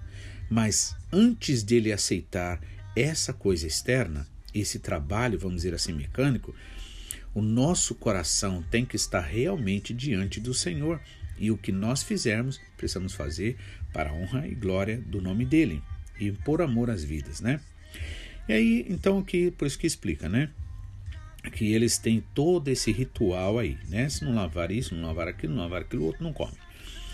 Depois perguntaram-lhe os fariseus e os escribas, né? Perguntam para Jesus. Estão sempre questionando. Por que não andam os teus discípulos conforme a tradição dos antigos, mas comem o pão com as mãos por lavar? E Jesus, respondendo, disse-lhes: Bem profetizou Isaías acerca de vocês, hipócritas. Como está escrito: Este povo honra-me com os lábios, mas o seu coração está longe de mim. Então veja, a necessidade de nós realmente é, sermos sinceros e verdadeiros no nosso relacionamento. Admitir o nosso erro, admitir aquilo que na verdade nós fazemos que sabemos que não agrada a Deus. Lembrando sempre que hoje o entendimento sobre a questão de pecado não é um entendimento como no Antigo Testamento, né? Aquele pecado que condena no sentido de você ir para o inferno. Não. Na verdade, hoje, né, na graça, é, pecado, em outras palavras, significa você fazer algo que desagrada a Deus, algo que na verdade não é produtivo. Né? Por exemplo, o apóstolo Paulo diz assim: é, tudo me é lícito, mas nem tudo constrói, nem tudo me é conveniente. Tudo me é lícito, mas nem tudo edifica. Tudo me é lícito, mas não me deixarei dominar por nada. Então, aquele que é guiado pelo Espírito Santo, que é aquele que vive na graça, ele, na verdade, ele faz as coisas não para ser salvo, porque ele sabe que o sacrifício de Jesus Cristo na cruz do Calvário garante para ele a salvação. Nenhum de nós será perfeito, por exemplo, aquele ladrão na cruz do Calvário, que recebeu de Jesus aquela palavra: Hoje mesmo estarás comigo no paraíso. Aquele homem ali, pelo que mostra a história, ele não fez nada de bom. Né? Aquele homem não foi um cara religioso, não foi um frequentador de igreja, muito menos contribuinte, né? No entanto, ele realmente se voltou a Jesus. Então, a graça, na verdade, a salvação realmente, de fato, é pela graça. Embora também é importante nós entendermos que quando o Senhor nos chamou, né, nos salvou, né, nos tirou do, do mundo de engano, ele nos tirou com um propósito de a gente realmente ser uma bênção na vida dos outros, de a gente ser luz, sal e luz, como Jesus Cristo disse, de nós sermos usados para que através da nossa vida muitas vidas conheçam a palavra de Deus. Então, nós vemos aqui que Jesus Cristo vai e diz: bem é, foi dito né, no, pelos, é, pelos por Isaías, né? Por exemplo, este povo honra-me com os lábios, mas o seu coração está longe de mim. Veja que Deus espera que eu e você tenha uma verdadeira adoração ao Senhor. que a gente realmente, quando a gente abrir a boca para orar, a gente não vem orar por costume, não vem orar como uma forma de é, algo egoísta para nós, mas realmente reconhecer diante do Senhor né, a nossa indignidade, a bondade dele, a misericórdia, reconhecer diante dele também que o Senhor Jesus Cristo, seu Filho, santo, perfeito, maravilhoso, foi crucificado por causa do meu pecado, por causa do seu pecado. E quando o Espírito Santo fala com a gente, né, mostrando aquilo que é necessário a gente colocar diante de Deus para pedir mudança, para pedir transformação, é preciso nós aceitarmos, nós não rejeitarmos, nós não darmos desculpa para os nossos erros, para os nossos pecados que desagradam ao Senhor. Então, ali o profeta Isaías já tinha profetizado, dizendo: Este povo me honra com os lábios, mas o seu coração está longe de mim né? E eu quero deixar uma pergunta para você refletir. Como está a sua honra diante de Deus? Você de fato está honrando a Deus? Está buscando honrar o Senhor? Quando você para para orar, você faz uma oração por uma questão, um costume religioso, ou você para e sabe cada palavra que você está dizendo, se é verdade ou não? Você confessa para o Senhor os seus pecados, as suas necessidades, a sua infidelidade e todas essas coisas? Veja, a palavra do Senhor Jesus deixa bem claro isso, que o Senhor não rejeita todo aquele com coração verdadeiro, sincero, chega ao Senhor e pede a ele graça e misericórdia. Que você hoje nessa terça-feira possa entender a importância de honrar ao Senhor, né? não apenas com seu lábio, mas, acima de tudo, com o teu coração, crendo sempre nele, confessando sempre a palavra do Senhor, né?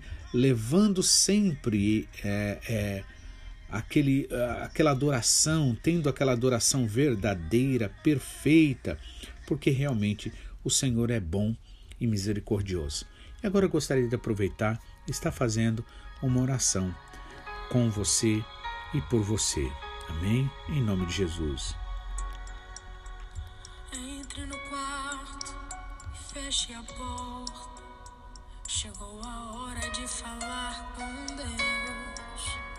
Dobre os joelhos e sinta a presença que toma todo esse lugar. Sinta a glória de Deus. Sinta a glória do Pai. Senhor Jesus, mais uma vez, Pai, queremos agradecer a Ti, queremos te louvar, queremos te adorar, porque o Senhor é bom, misericordioso e a tua misericórdia dura para sempre. Pai, neste momento, eu, Senhor, junto com esse meu irmão, com essa minha irmã, queremos declarar, Pai, de fato, não baseado, Senhor, numa oração religiosa, costumeira, mas queremos agora declarar, Senhor, que verdadeiramente são as tuas muitas misericórdias a razão de nós não sermos destruídos.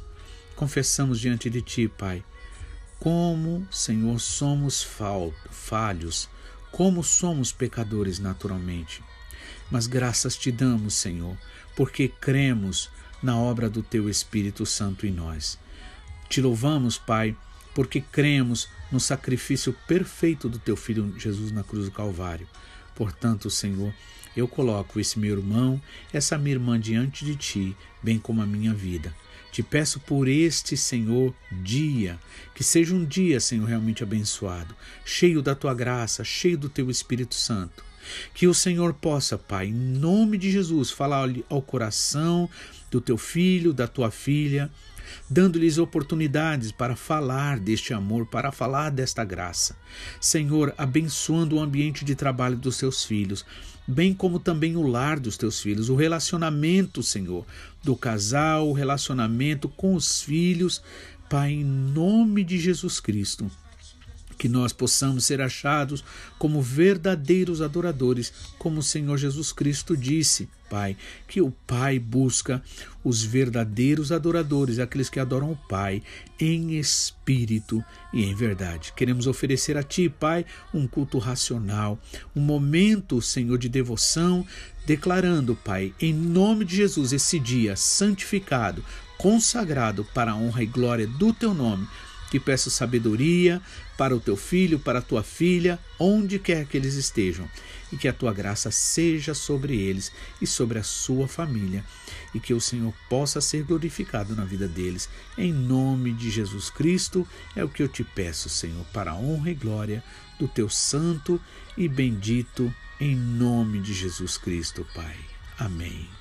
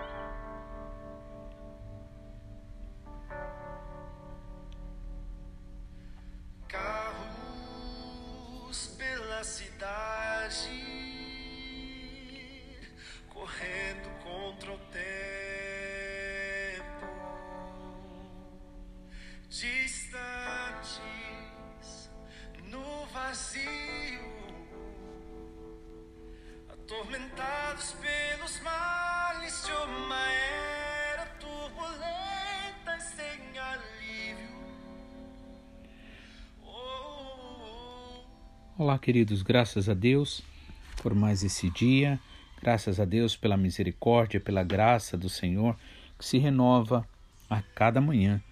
São as muitas misericórdias do Senhor a causa de nós não sermos consumidos a palavra assim nos declara e assim verdadeiramente é, vivemos e reconhecemos, experienciamos né, esta graça, este amor. Né? Até mesmo é interessante como Deus trabalha através do tempo. Ou seja, Deus vive na eternidade. No entanto, para nós aqui na Terra, né, vivendo tempos limitados, é, nós vemos que a, todos os dias, por exemplo, a hora é zerada. Né? Nesse caso, a gente pode é, ver, perceber, né, aproveitar-se do fato da hora ser zerada para a gente ser incentivado, motivado a começar de novo, não é? Então, realmente, como Deus ele é bom, como ele é misericordioso, como ele é amoroso, como ele é sábio em tudo que faz, né?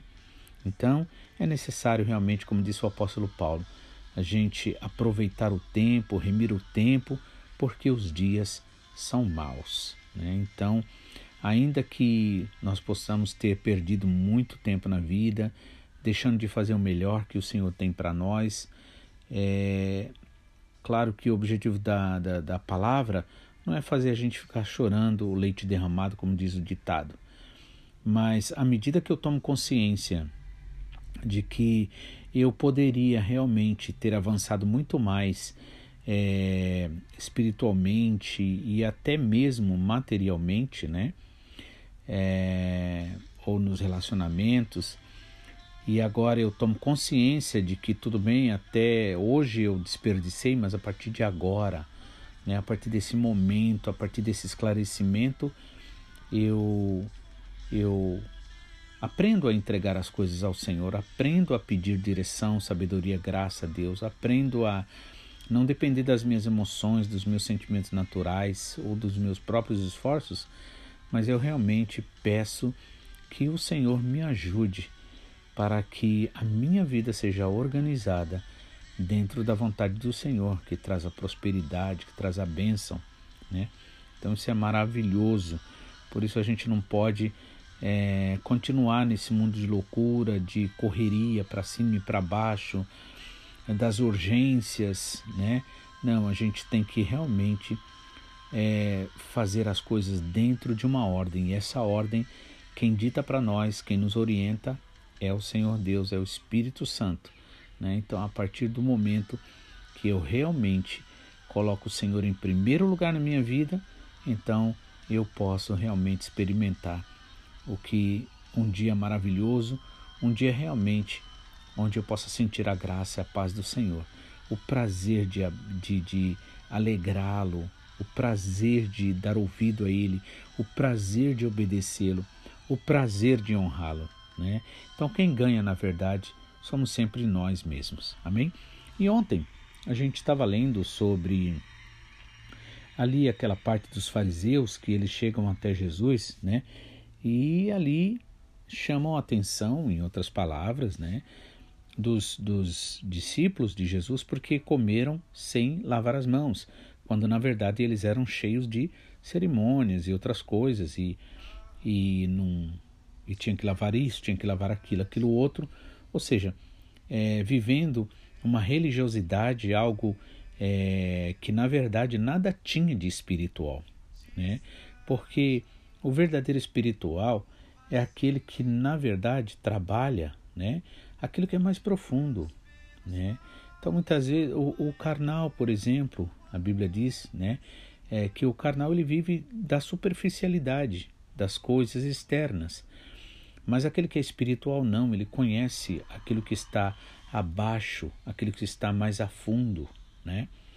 Então, é, e, e, nesse sendo assim, né, a pessoa que é espiritual de verdade, ela se parece com Jesus, porque ela vai amar, ela vai compreender, ela não vai criticar, né? E isso com certeza vai refletir, né, o caráter de Jesus. Esses são os verdadeiros discípulos. E aqueles, e aqueles fariseus, hipócritas ali, eles realmente, como Jesus Cristo disse no versículo 6 do capítulo 7 de Marcos, né?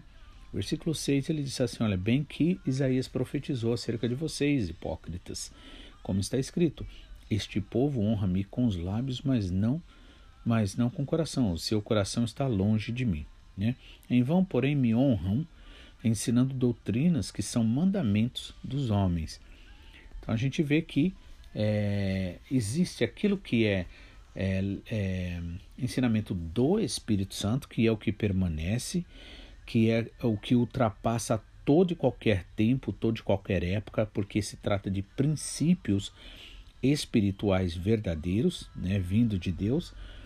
E existe as, os ensinamentos humanos, as doutrinas humanas, né, que na verdade eles são baseados em épocas, em tempos, então muitas vezes as coisas mudam, né? E aí o versículo 8, Jesus diz assim: Porque deixando o mandamento de Deus, retendes a tradição dos homens, como lavar dos jarros e dos copos, e fazeis muitas outras coisas semelhantes a estas. Ou seja, certa vez Paulo disse assim: que a tradição é boa, desde que não ofusque a glória de Deus. Assim como Jesus também ensinou, o sábado foi feito para o homem, não o homem para o sábado. Então, na verdade, sejam mandamentos, sejam orientações, na verdade, é, é, se for de Deus mesmo, com certeza ele vai trabalhar aquilo que é a favor do homem, no sentido de salvação, de transformação, de libertação. Né? Desculpem. E aí, dando continuidade, né? É, no versículo, a partir do versículo agora, ah, versículo 14 diz assim: Chamando outra vez a multidão, disse-lhes: Ouvi-me, vós todos, e compreendeis.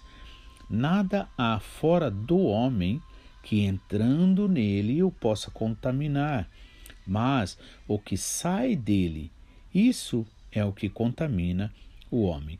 Ou seja, Jesus aproveitou ali aquela situação momentânea onde aqueles homens vêm né, testando ali, querendo colocar os ensinamentos de Jesus né, através dos erros para eles, né, do, dos discípulos, pelo fato de ter comido sem lavar as mãos, Jesus aproveita e ali dá um ensinamento profundo. Né? Por isso diz, chamando outra vez a multidão, disse a eles: ou a multidão: Ouvi-me, vós todos, e compreendei.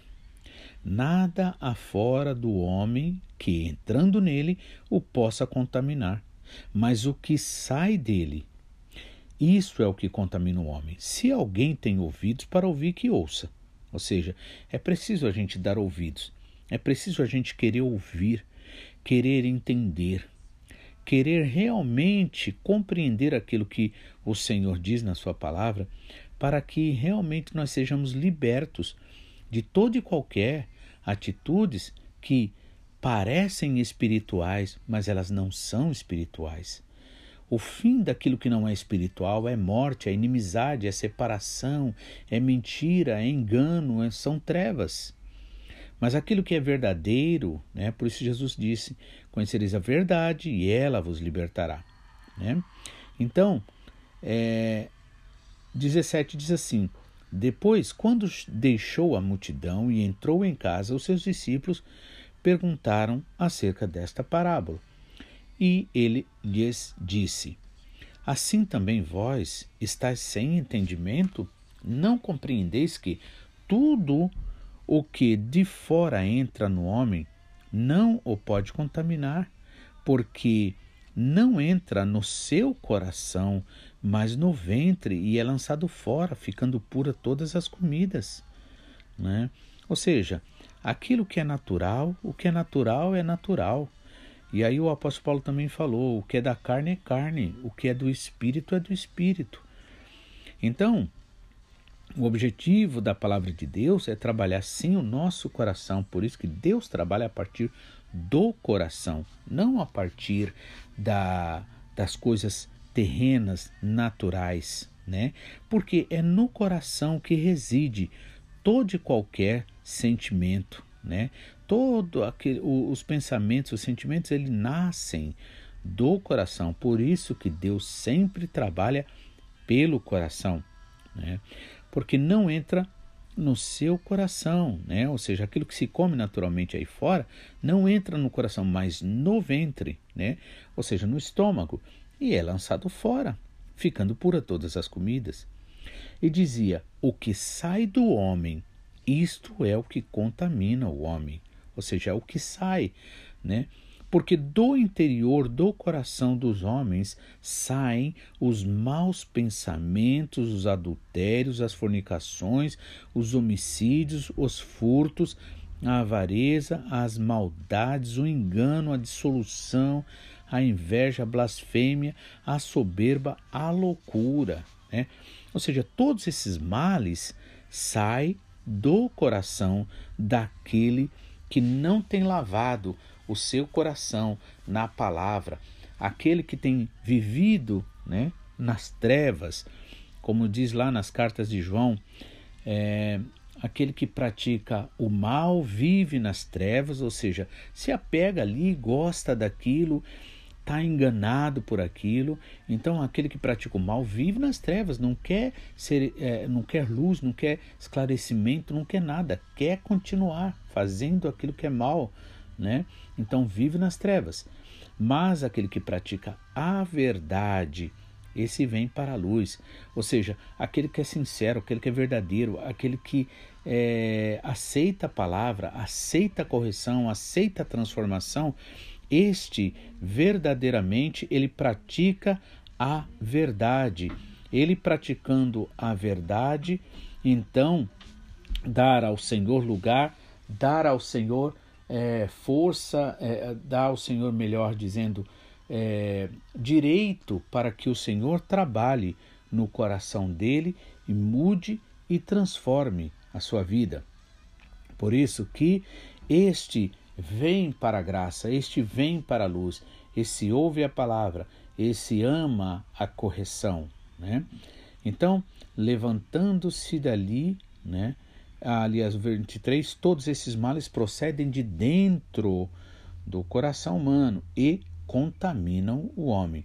E levantando-se dali, foi para os termos de Tiro e Sidom, e entrando numa casa, não queria que ninguém o soubesse, mas não pôde esconder-se. Ou seja, por mais que Jesus procurava descansar, né, ali também, porque ele precisava, ele veio como ser humano normal, ainda assim a necessidade era muita. E as necessidades continuam, irmãos.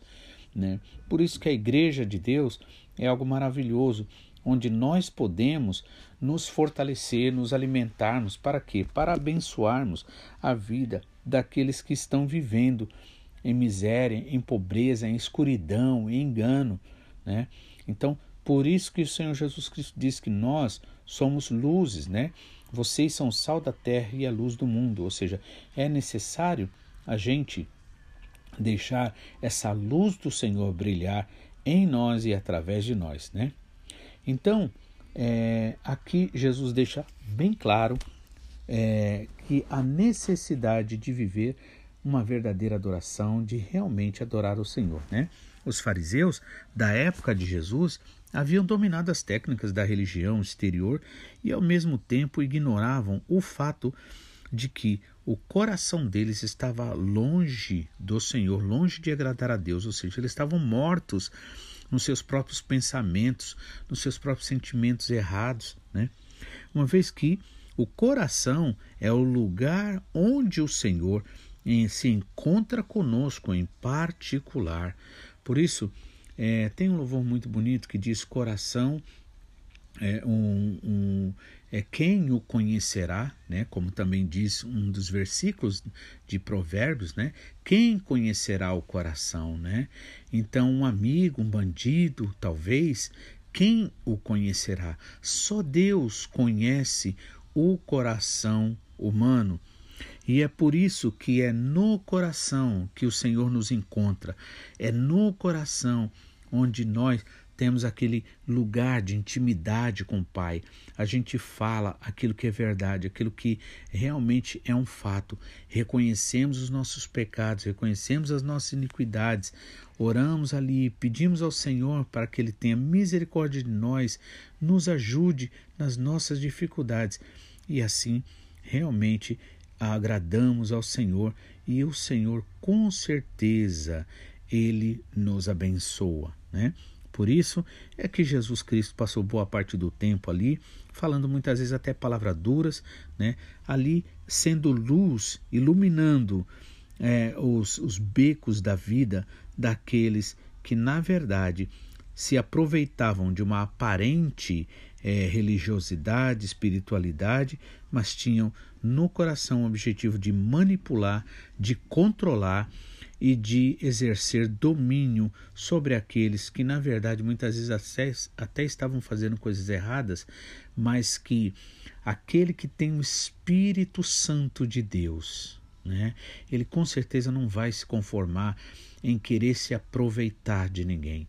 Aquele que tem o Espírito Santo de Deus, ele com certeza vai querer o melhor. E ainda que ele seja injustiçado, ainda que a pessoa seja injustiçada, ela não lança a mão daquela atitude errada de querer controlar, como no caso dos fariseus, dos hipócritas que se aproveitavam até mesmo de erros para que eles tivessem sobre aqueles outros, se achando dominados. No entanto, eles estavam enganando a si mesmos, porque com certeza, ainda que eles tinham dominado as técnicas da religião exterior, eles realmente não tinham vida, não tinham alegria, não tinham paz, viviam de engano. E aí por isso que Jesus se preocupou, né, em lavar, em purificar, e ele deixou bem claro: é do coração que nascem as fontes da vida, seja para um lado, seja para o mal, seja para o bem. Então, por isso, é necessário realmente a gente orar, pedir sempre ao Senhor a graça, a misericórdia, o perdão, lembrando também perdoar as pessoas, porque assim agradamos ao Senhor. Que Deus abençoe. Eu gostaria de fazer uma oração neste momento, pedir ao Senhor sobre o seu dia, sobre a sua vida, sobre o seu coração, em nome de Jesus.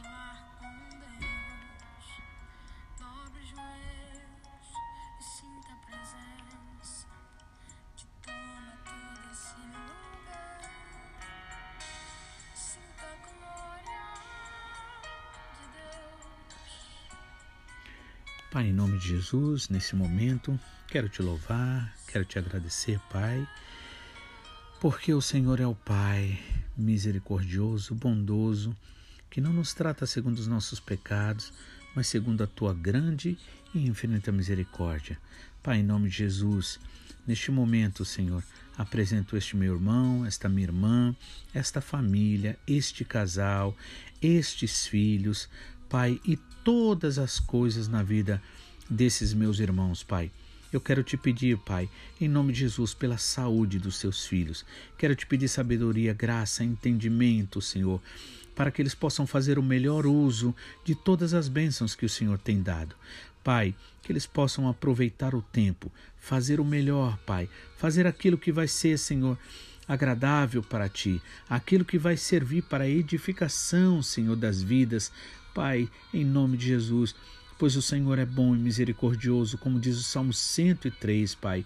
Por isso nós queremos louvar o teu nome, te adorar, Senhor, e dizer: Bendize, ó minha alma, ao Senhor, e tudo, absolutamente tudo que é em mim, bendiga o seu santo nome.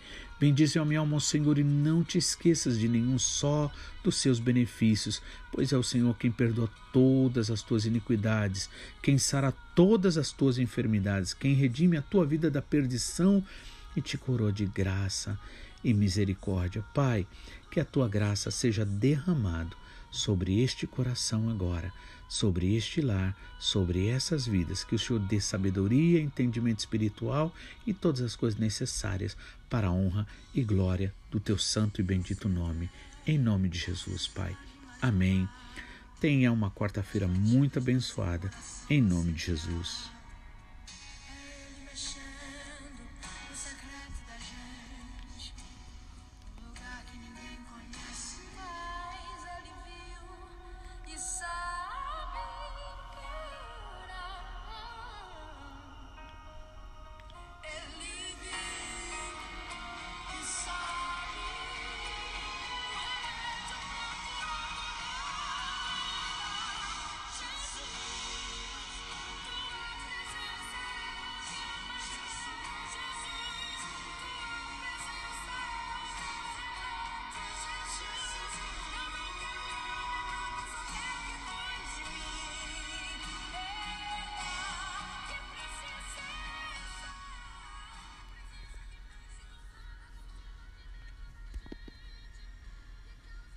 Graça e paz, queridos, que Deus abençoe o seu dia, que você realmente seja lavado e purificado através da palavra do Senhor. Por isso, pedimos ao Senhor que fale ao seu coração, que alimente você no seu espírito, para que você se fortaleça e assim conheça esse Deus de amor, de graça e misericórdia, cada dia mais, assim como Jó, depois de tantos problemas e situações que ele passou e ele não sabia que Deus permitiu toda aquela situação para que ele pudesse conhecer mais de perto ou conhecer de fato a esse Deus misericordioso, bondoso, pois no final de todo sofrimento ali ele diz: Antes, Senhor, eu te conhecia de ouvir falar, mas agora os meus olhos te veem. Então esse é o objetivo do Senhor para a minha, para a sua vida,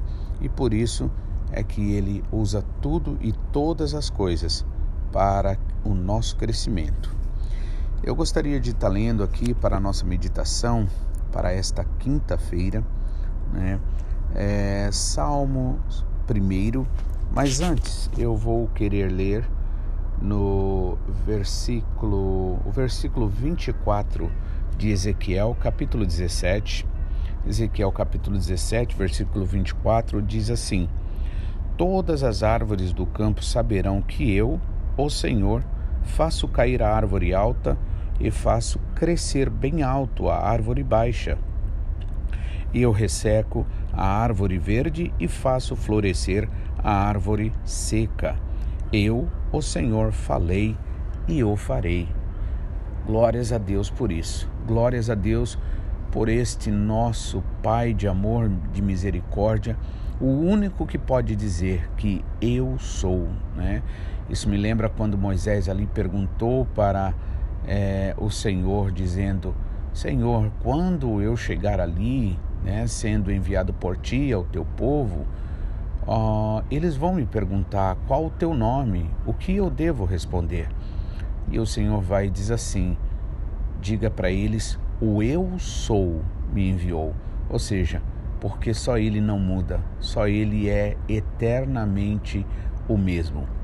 Nós mudamos, nós é, muitas vezes, né, até porque precisamos de transformação, precisamos de entendimento, precisamos crescer, né? E por isso existem as mudanças, nós mudamos, mas o nosso Pai Celestial, o Deus Criador de toda a terra, de todo o universo, de todas as coisas, não, Ele é o mesmo para sempre. E aí, né, mais uma vez eu vou ler, é, vai ser muito bom se você procurar estar decorando né, esses versículos, né, pelo menos um versículo aí por dia ou que fosse, ou que seja, pelo menos uma na semana, vai ser muito importante. Aquele versículo que falar ao seu coração, que Deus né, usar para te abençoar. Amém? Então, Ezequiel capítulo 17, versículo 24, o Senhor diz dele mesmo assim: Todas as árvores do campo saberão que eu, o Senhor, faço cair a árvore alta e faço crescer bem alto a árvore baixa. Eu seco a árvore verde e faço florescer a árvore seca. Eu, o Senhor, falei e o farei. Né? Na verdade, aqui, árvore significa o que? Significa pessoas. Né? Então, árvores altas, pessoas exaltadas, pessoas que se acham e não reconhecem que todo dom, toda capacidade, todo bem que tem vem do Senhor, porque sem o Senhor nós não temos absolutamente nada. A árvore baixa né, significa o, o crente humilde, aquela pessoa que realmente reconhece que sem Deus ele não é nada, ele não teria nada, por isso ele ama ao Senhor pelo amor do Senhor, não pelo que o Senhor dá para ele. Né? Enquanto as árvores altas, nesse sentido, estão focadas em coisas externas, em bens materiais, né?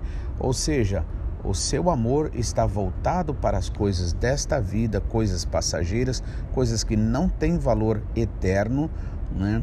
O crente ou humilde, aquele, né, o verdadeiro discípulo de Jesus, né, comparado aqui a uma árvore baixa, uma árvore sem expressão de si própria, mas é a árvore onde Deus ali coloca o seu olhar e faz com que o seu nome seja glorificado e reconhecido naquela árvore baixa.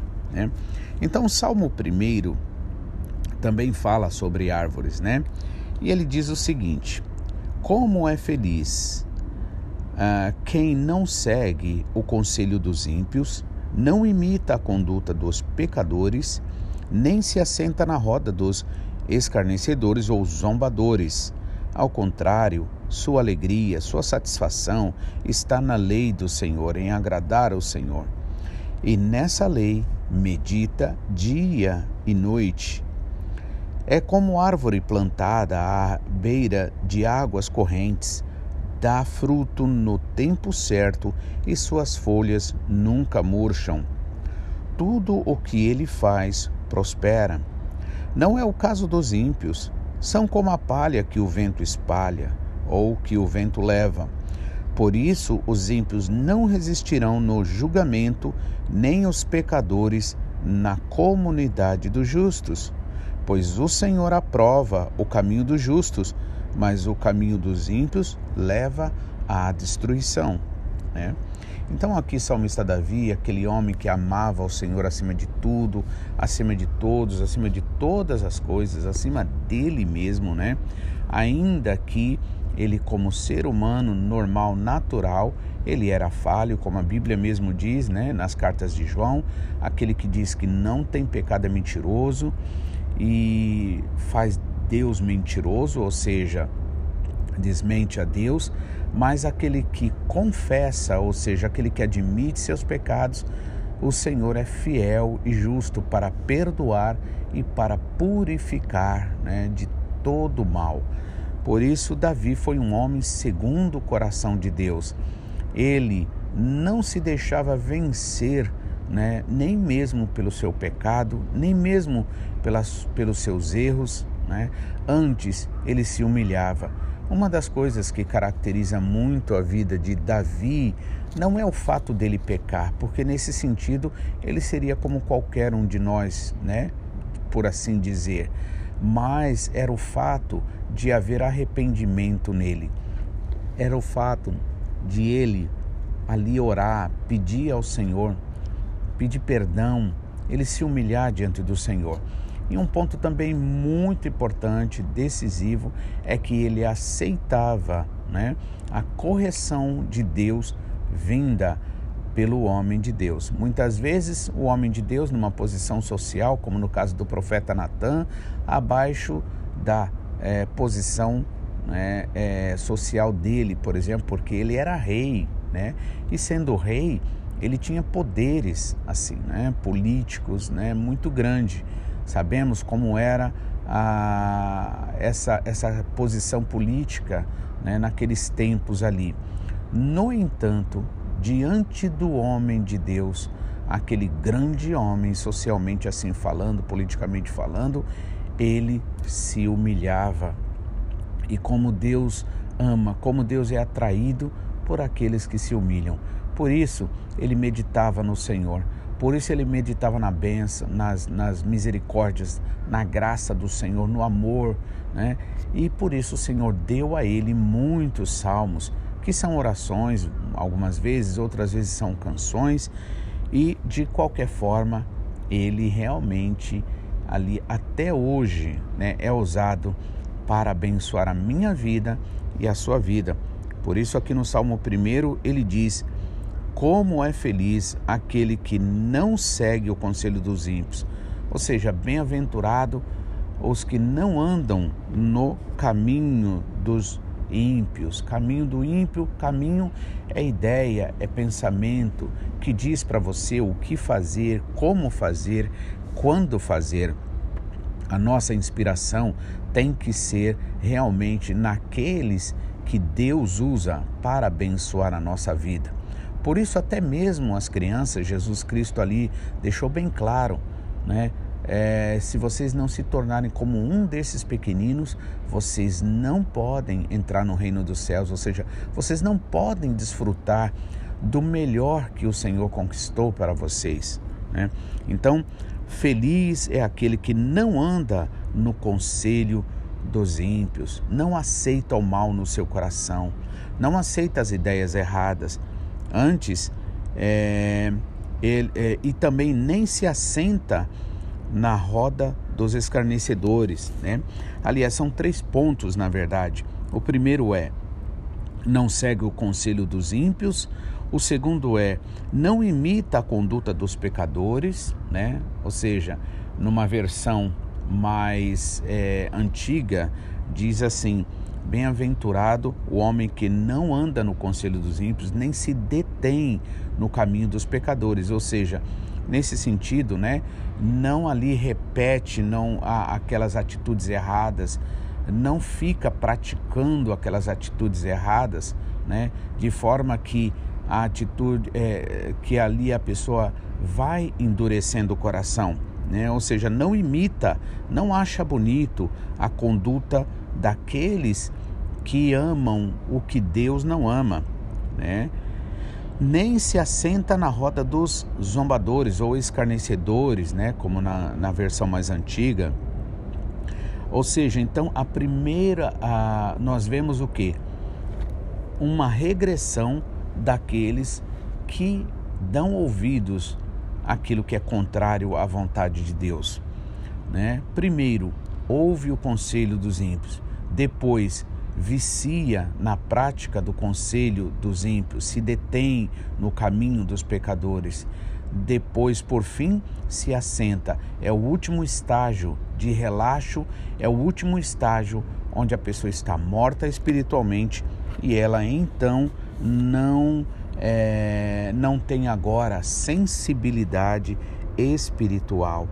Por isso que o salmista Davi orou pedindo ao Senhor o seguinte: Senhor, não retires de mim o teu espírito, porque na verdade ele sabia que sem o espírito de Deus ele estaria totalmente perdido. Sem o Espírito de Deus, sem a graça de Deus, sem ouvir o Espírito Santo, né, que não fala gritando, que não impõe, que não ameaça, sem ouvir esta voz doce do Espírito Santo, o que acontece? A pessoa perde toda referência, né? É como um automóvel sem breque que vai ladeira abaixo e o fim desta é, dessa situação é morte, é destruição. Então nós devemos prestar bastante atenção, orar como o salmista Davi orou, dizendo, né, pedindo ao Senhor: não retires de mim o teu espírito, né? Então, são três os estágios, né? E é isso que eu quero que você preste atenção, né? Do versículo primeiro. Como é feliz quem? Quem é feliz é quem faz agora, contrário àquilo que está sendo mostrado. Né? Por exemplo, o conselho dos ímpios, andar no caminho dos ímpios, depois se deter no caminho dos pecadores e por fim a pessoa está num estado de relaxo, de acomodação. É a mesma coisa. Aquela pessoa que você vê hoje, muitas vezes um, um, um morador de rua, principalmente aqui no Japão, onde é um país onde basicamente todos têm um, um padrão, é, vamos dizer, satisfatório, né, por assim dizer, para as necessidades mais básicas, né? É, e de repente você vai andando por, pelos lugares, principalmente cidades grandes como Tóquio, como Yokohama, e você chega a ver mendigos, por exemplo, né? É, moradores de rua. Né? muitas vezes eles, na verdade, né, são pessoas que tiveram uma vida normal, né, que viviam dentro de umas condições normais, né, que podiam alcançar é, um sucesso, vamos dizer assim, profissional, na, é, social, mas que por uma mágoa, por uma situação em particular, eles se deixaram levar e se tornaram então mendigos. E aí você vê eles no estádio, o estágio assim, tudo sujo, muito sujo, unha grande, cabelo é, é grande, né? Barbas, né? E aí você. É, a gente esquece muitas vezes, né? Que aquela pessoa não nasceu daquele jeito, mas aos poucos foi se acostumando uma ideia, um pensamento, um sentimento que foi ali sendo trabalhado, repetido e de repente a pessoa se encontra numa situação, né, tão absurda, o último estágio, né, é de relaxo, é como diz aqui, né, se assentar na roda dos escarnecedores, né? Claro que salvo situações à parte, não estamos aqui julgando ninguém, não tem nada a ver uma coisa com a outra. Eu só estou querendo mostrar como é, muitas vezes a gente se acostuma, mesmo com o mal, de uma forma tão grande ao ponto de chegar em um estágio inacreditável. Né? Então, lembro uma vez que eu estava em Tóquio, é, em umas lojas passando, passei numa, numa loja de conveniência, dessas que ficam abertas 24 horas por dia, e ela e, e ali eu passei por uma, uma mulher que até então não sabia que era mulher. E eu, eu tinha comprado né, um pãozinho e um, e um café. E eu não sou muito do tipo assim de sentir e tal, mas aí quando acontece alguma coisa me chama muita atenção, né? E aí veio algum sentimento de eu dar aquele pão e aquele café para aquela pessoa. E aí eu fui indo embora, tipo meio que ignorando, mas depois eu acabei voltando de novo e né, entreguei ali. E é, na verdade era uma mulher, né? Ela muito suja, muito, né? Cabelo tudo sujo, feio, né? E ali aquela mulher viu que eu era estrangeiro e começou a falar inglês comigo, né? E eu me admirei porque na verdade o inglês dela não era o inglês comum que a gente vê muitas vezes o japonês falando, já que o japonês fala um inglês, né? Usando um sistema de é, leitura, né? Do que eles têm aqui chamado katakana, né? E eles falam é, baseado naquele, né? É, nessa, nessa forma de leitura e por isso fica muito estranho o inglês deles. Não, mas aquela moça estava falando muito bem. Então, é, a gente vê que muitas vezes a pessoa ela está realmente é, não é por incapacidade, não é porque não é inteligente, né? Mas por situações que levaram a pessoa a se acostumar com esse tipo de vida. Por isso, o salmista Davi orou e pediu, e é o que é um modelo para mim e para você, a gente orar e pedir: Senhor, não retires de mim o teu Espírito, porque se a gente, se o Espírito Santo do Senhor, se nós deixarmos de ouvir a voz do Espírito Santo, a tendência vai ser a gente se acostumar com o mal, com o pecado, ficar insensível, né? Então, este é um problema, né? É uma situação que todos nós podemos correr um risco. Por isso é necessário beber da fonte da água da vida todos os dias, né? É o que eu gosto de dizer.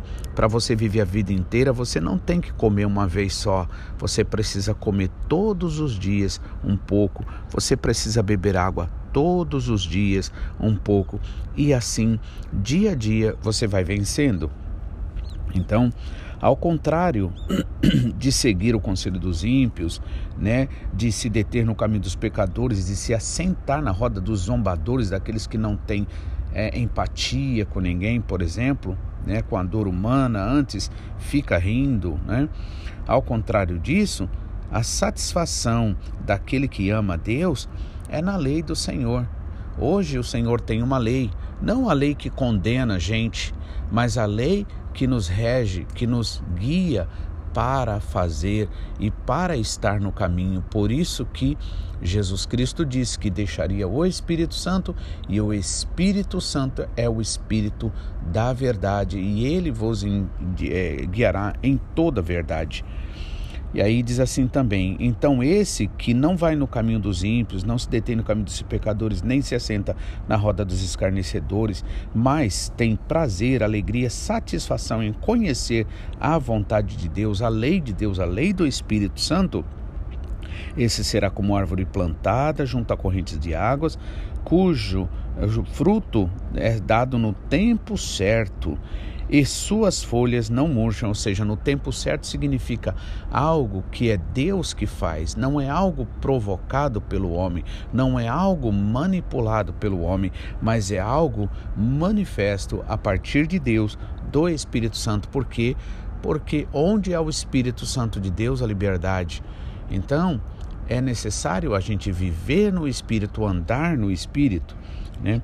E as folhas não murcham, ou seja, mesmo aquilo que é aparente, mesmo aquilo que é, é terreno, natural, né? seja a vida financeira, seja a saúde, seja é, os bens materiais, né? Todas essas coisas, a reputação também, até mesmo social, né? Então, todas essas coisas, como folhas que aparentemente alguém vê, julga, pensa, ó, oh, nossa, essa pessoa é de dinheiro, essa pessoa tem uma vida boa, essa pessoa é isso, essa pessoa é aquilo, né? E todas essas coisas, como folhas, representando folhas, não murcham. Por quê? Porque recebe direto, né? da, da árvore, da videira verdadeira, que é o Senhor Jesus. Mas os galhos que preferem viver a mentira do mundo, os enganos do mundo, o que, que acontece? Seca, não tem alegria, não tem vida. Por quê? Porque não agrada ao Pai, porque é, a alegria do Senhor é a tua força. Então é em alegrar a Deus, né, nesse desejo que você acaba recebendo alegria também. Então, mas não é o caso dos ímpios, por exemplo. Né? Agora, os ímpios são diferentes, são como palha que o vento leva, ou seja, a mentira. Vento, nesse caso, significa mentira, significa ideias que mudam, significa problemas, dificuldades, né? Que determinam onde a pessoa vai, né? Aqui ali, né? Então, são como a palha que o vento leva, ou seja, não tem vida de verdade, né? Por isso, os ímpios não resistirão ao, é, ao julgamento, ou seja, no dia que acontecer o problema, no dia que acontecer a dificuldade, vai se revelar quem é quem. Acima disso também a Bíblia diz de um dia onde todos serão julgados diante de Deus. Todos aqueles que não aceitaram a Jesus, todos aqueles que preferiram acreditar no vento da mentira, das ideias, né? Todos esses serão revelados, não resistirão no julgamento, nem os pecadores permanecerão na congregação do justo. Ou seja, aquele que ama fazer o mal, aquele que não busca agradar a Deus, não vai, é, não vai permanecer. Por quê? Porque o seu coração não está no Senhor. E é por isso que o Senhor quer te lavar, purificar cada dia mais, te encher da graça e do Espírito Santo para que você permaneça, pois o Senhor aprova o caminho dos justos, mas o caminho dos ímpios leva à destruição. Que Deus abençoe você, que você realmente seja cheio da graça do Espírito Santo, que você deixe o Senhor falar no teu coração.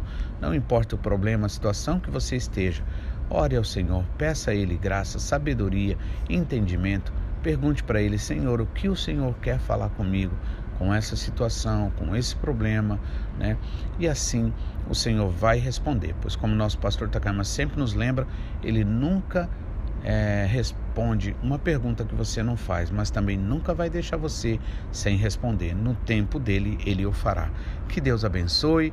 Em nome de Jesus, amanhã estaremos de volta para a honra e glória do Senhor. Em nome de Jesus.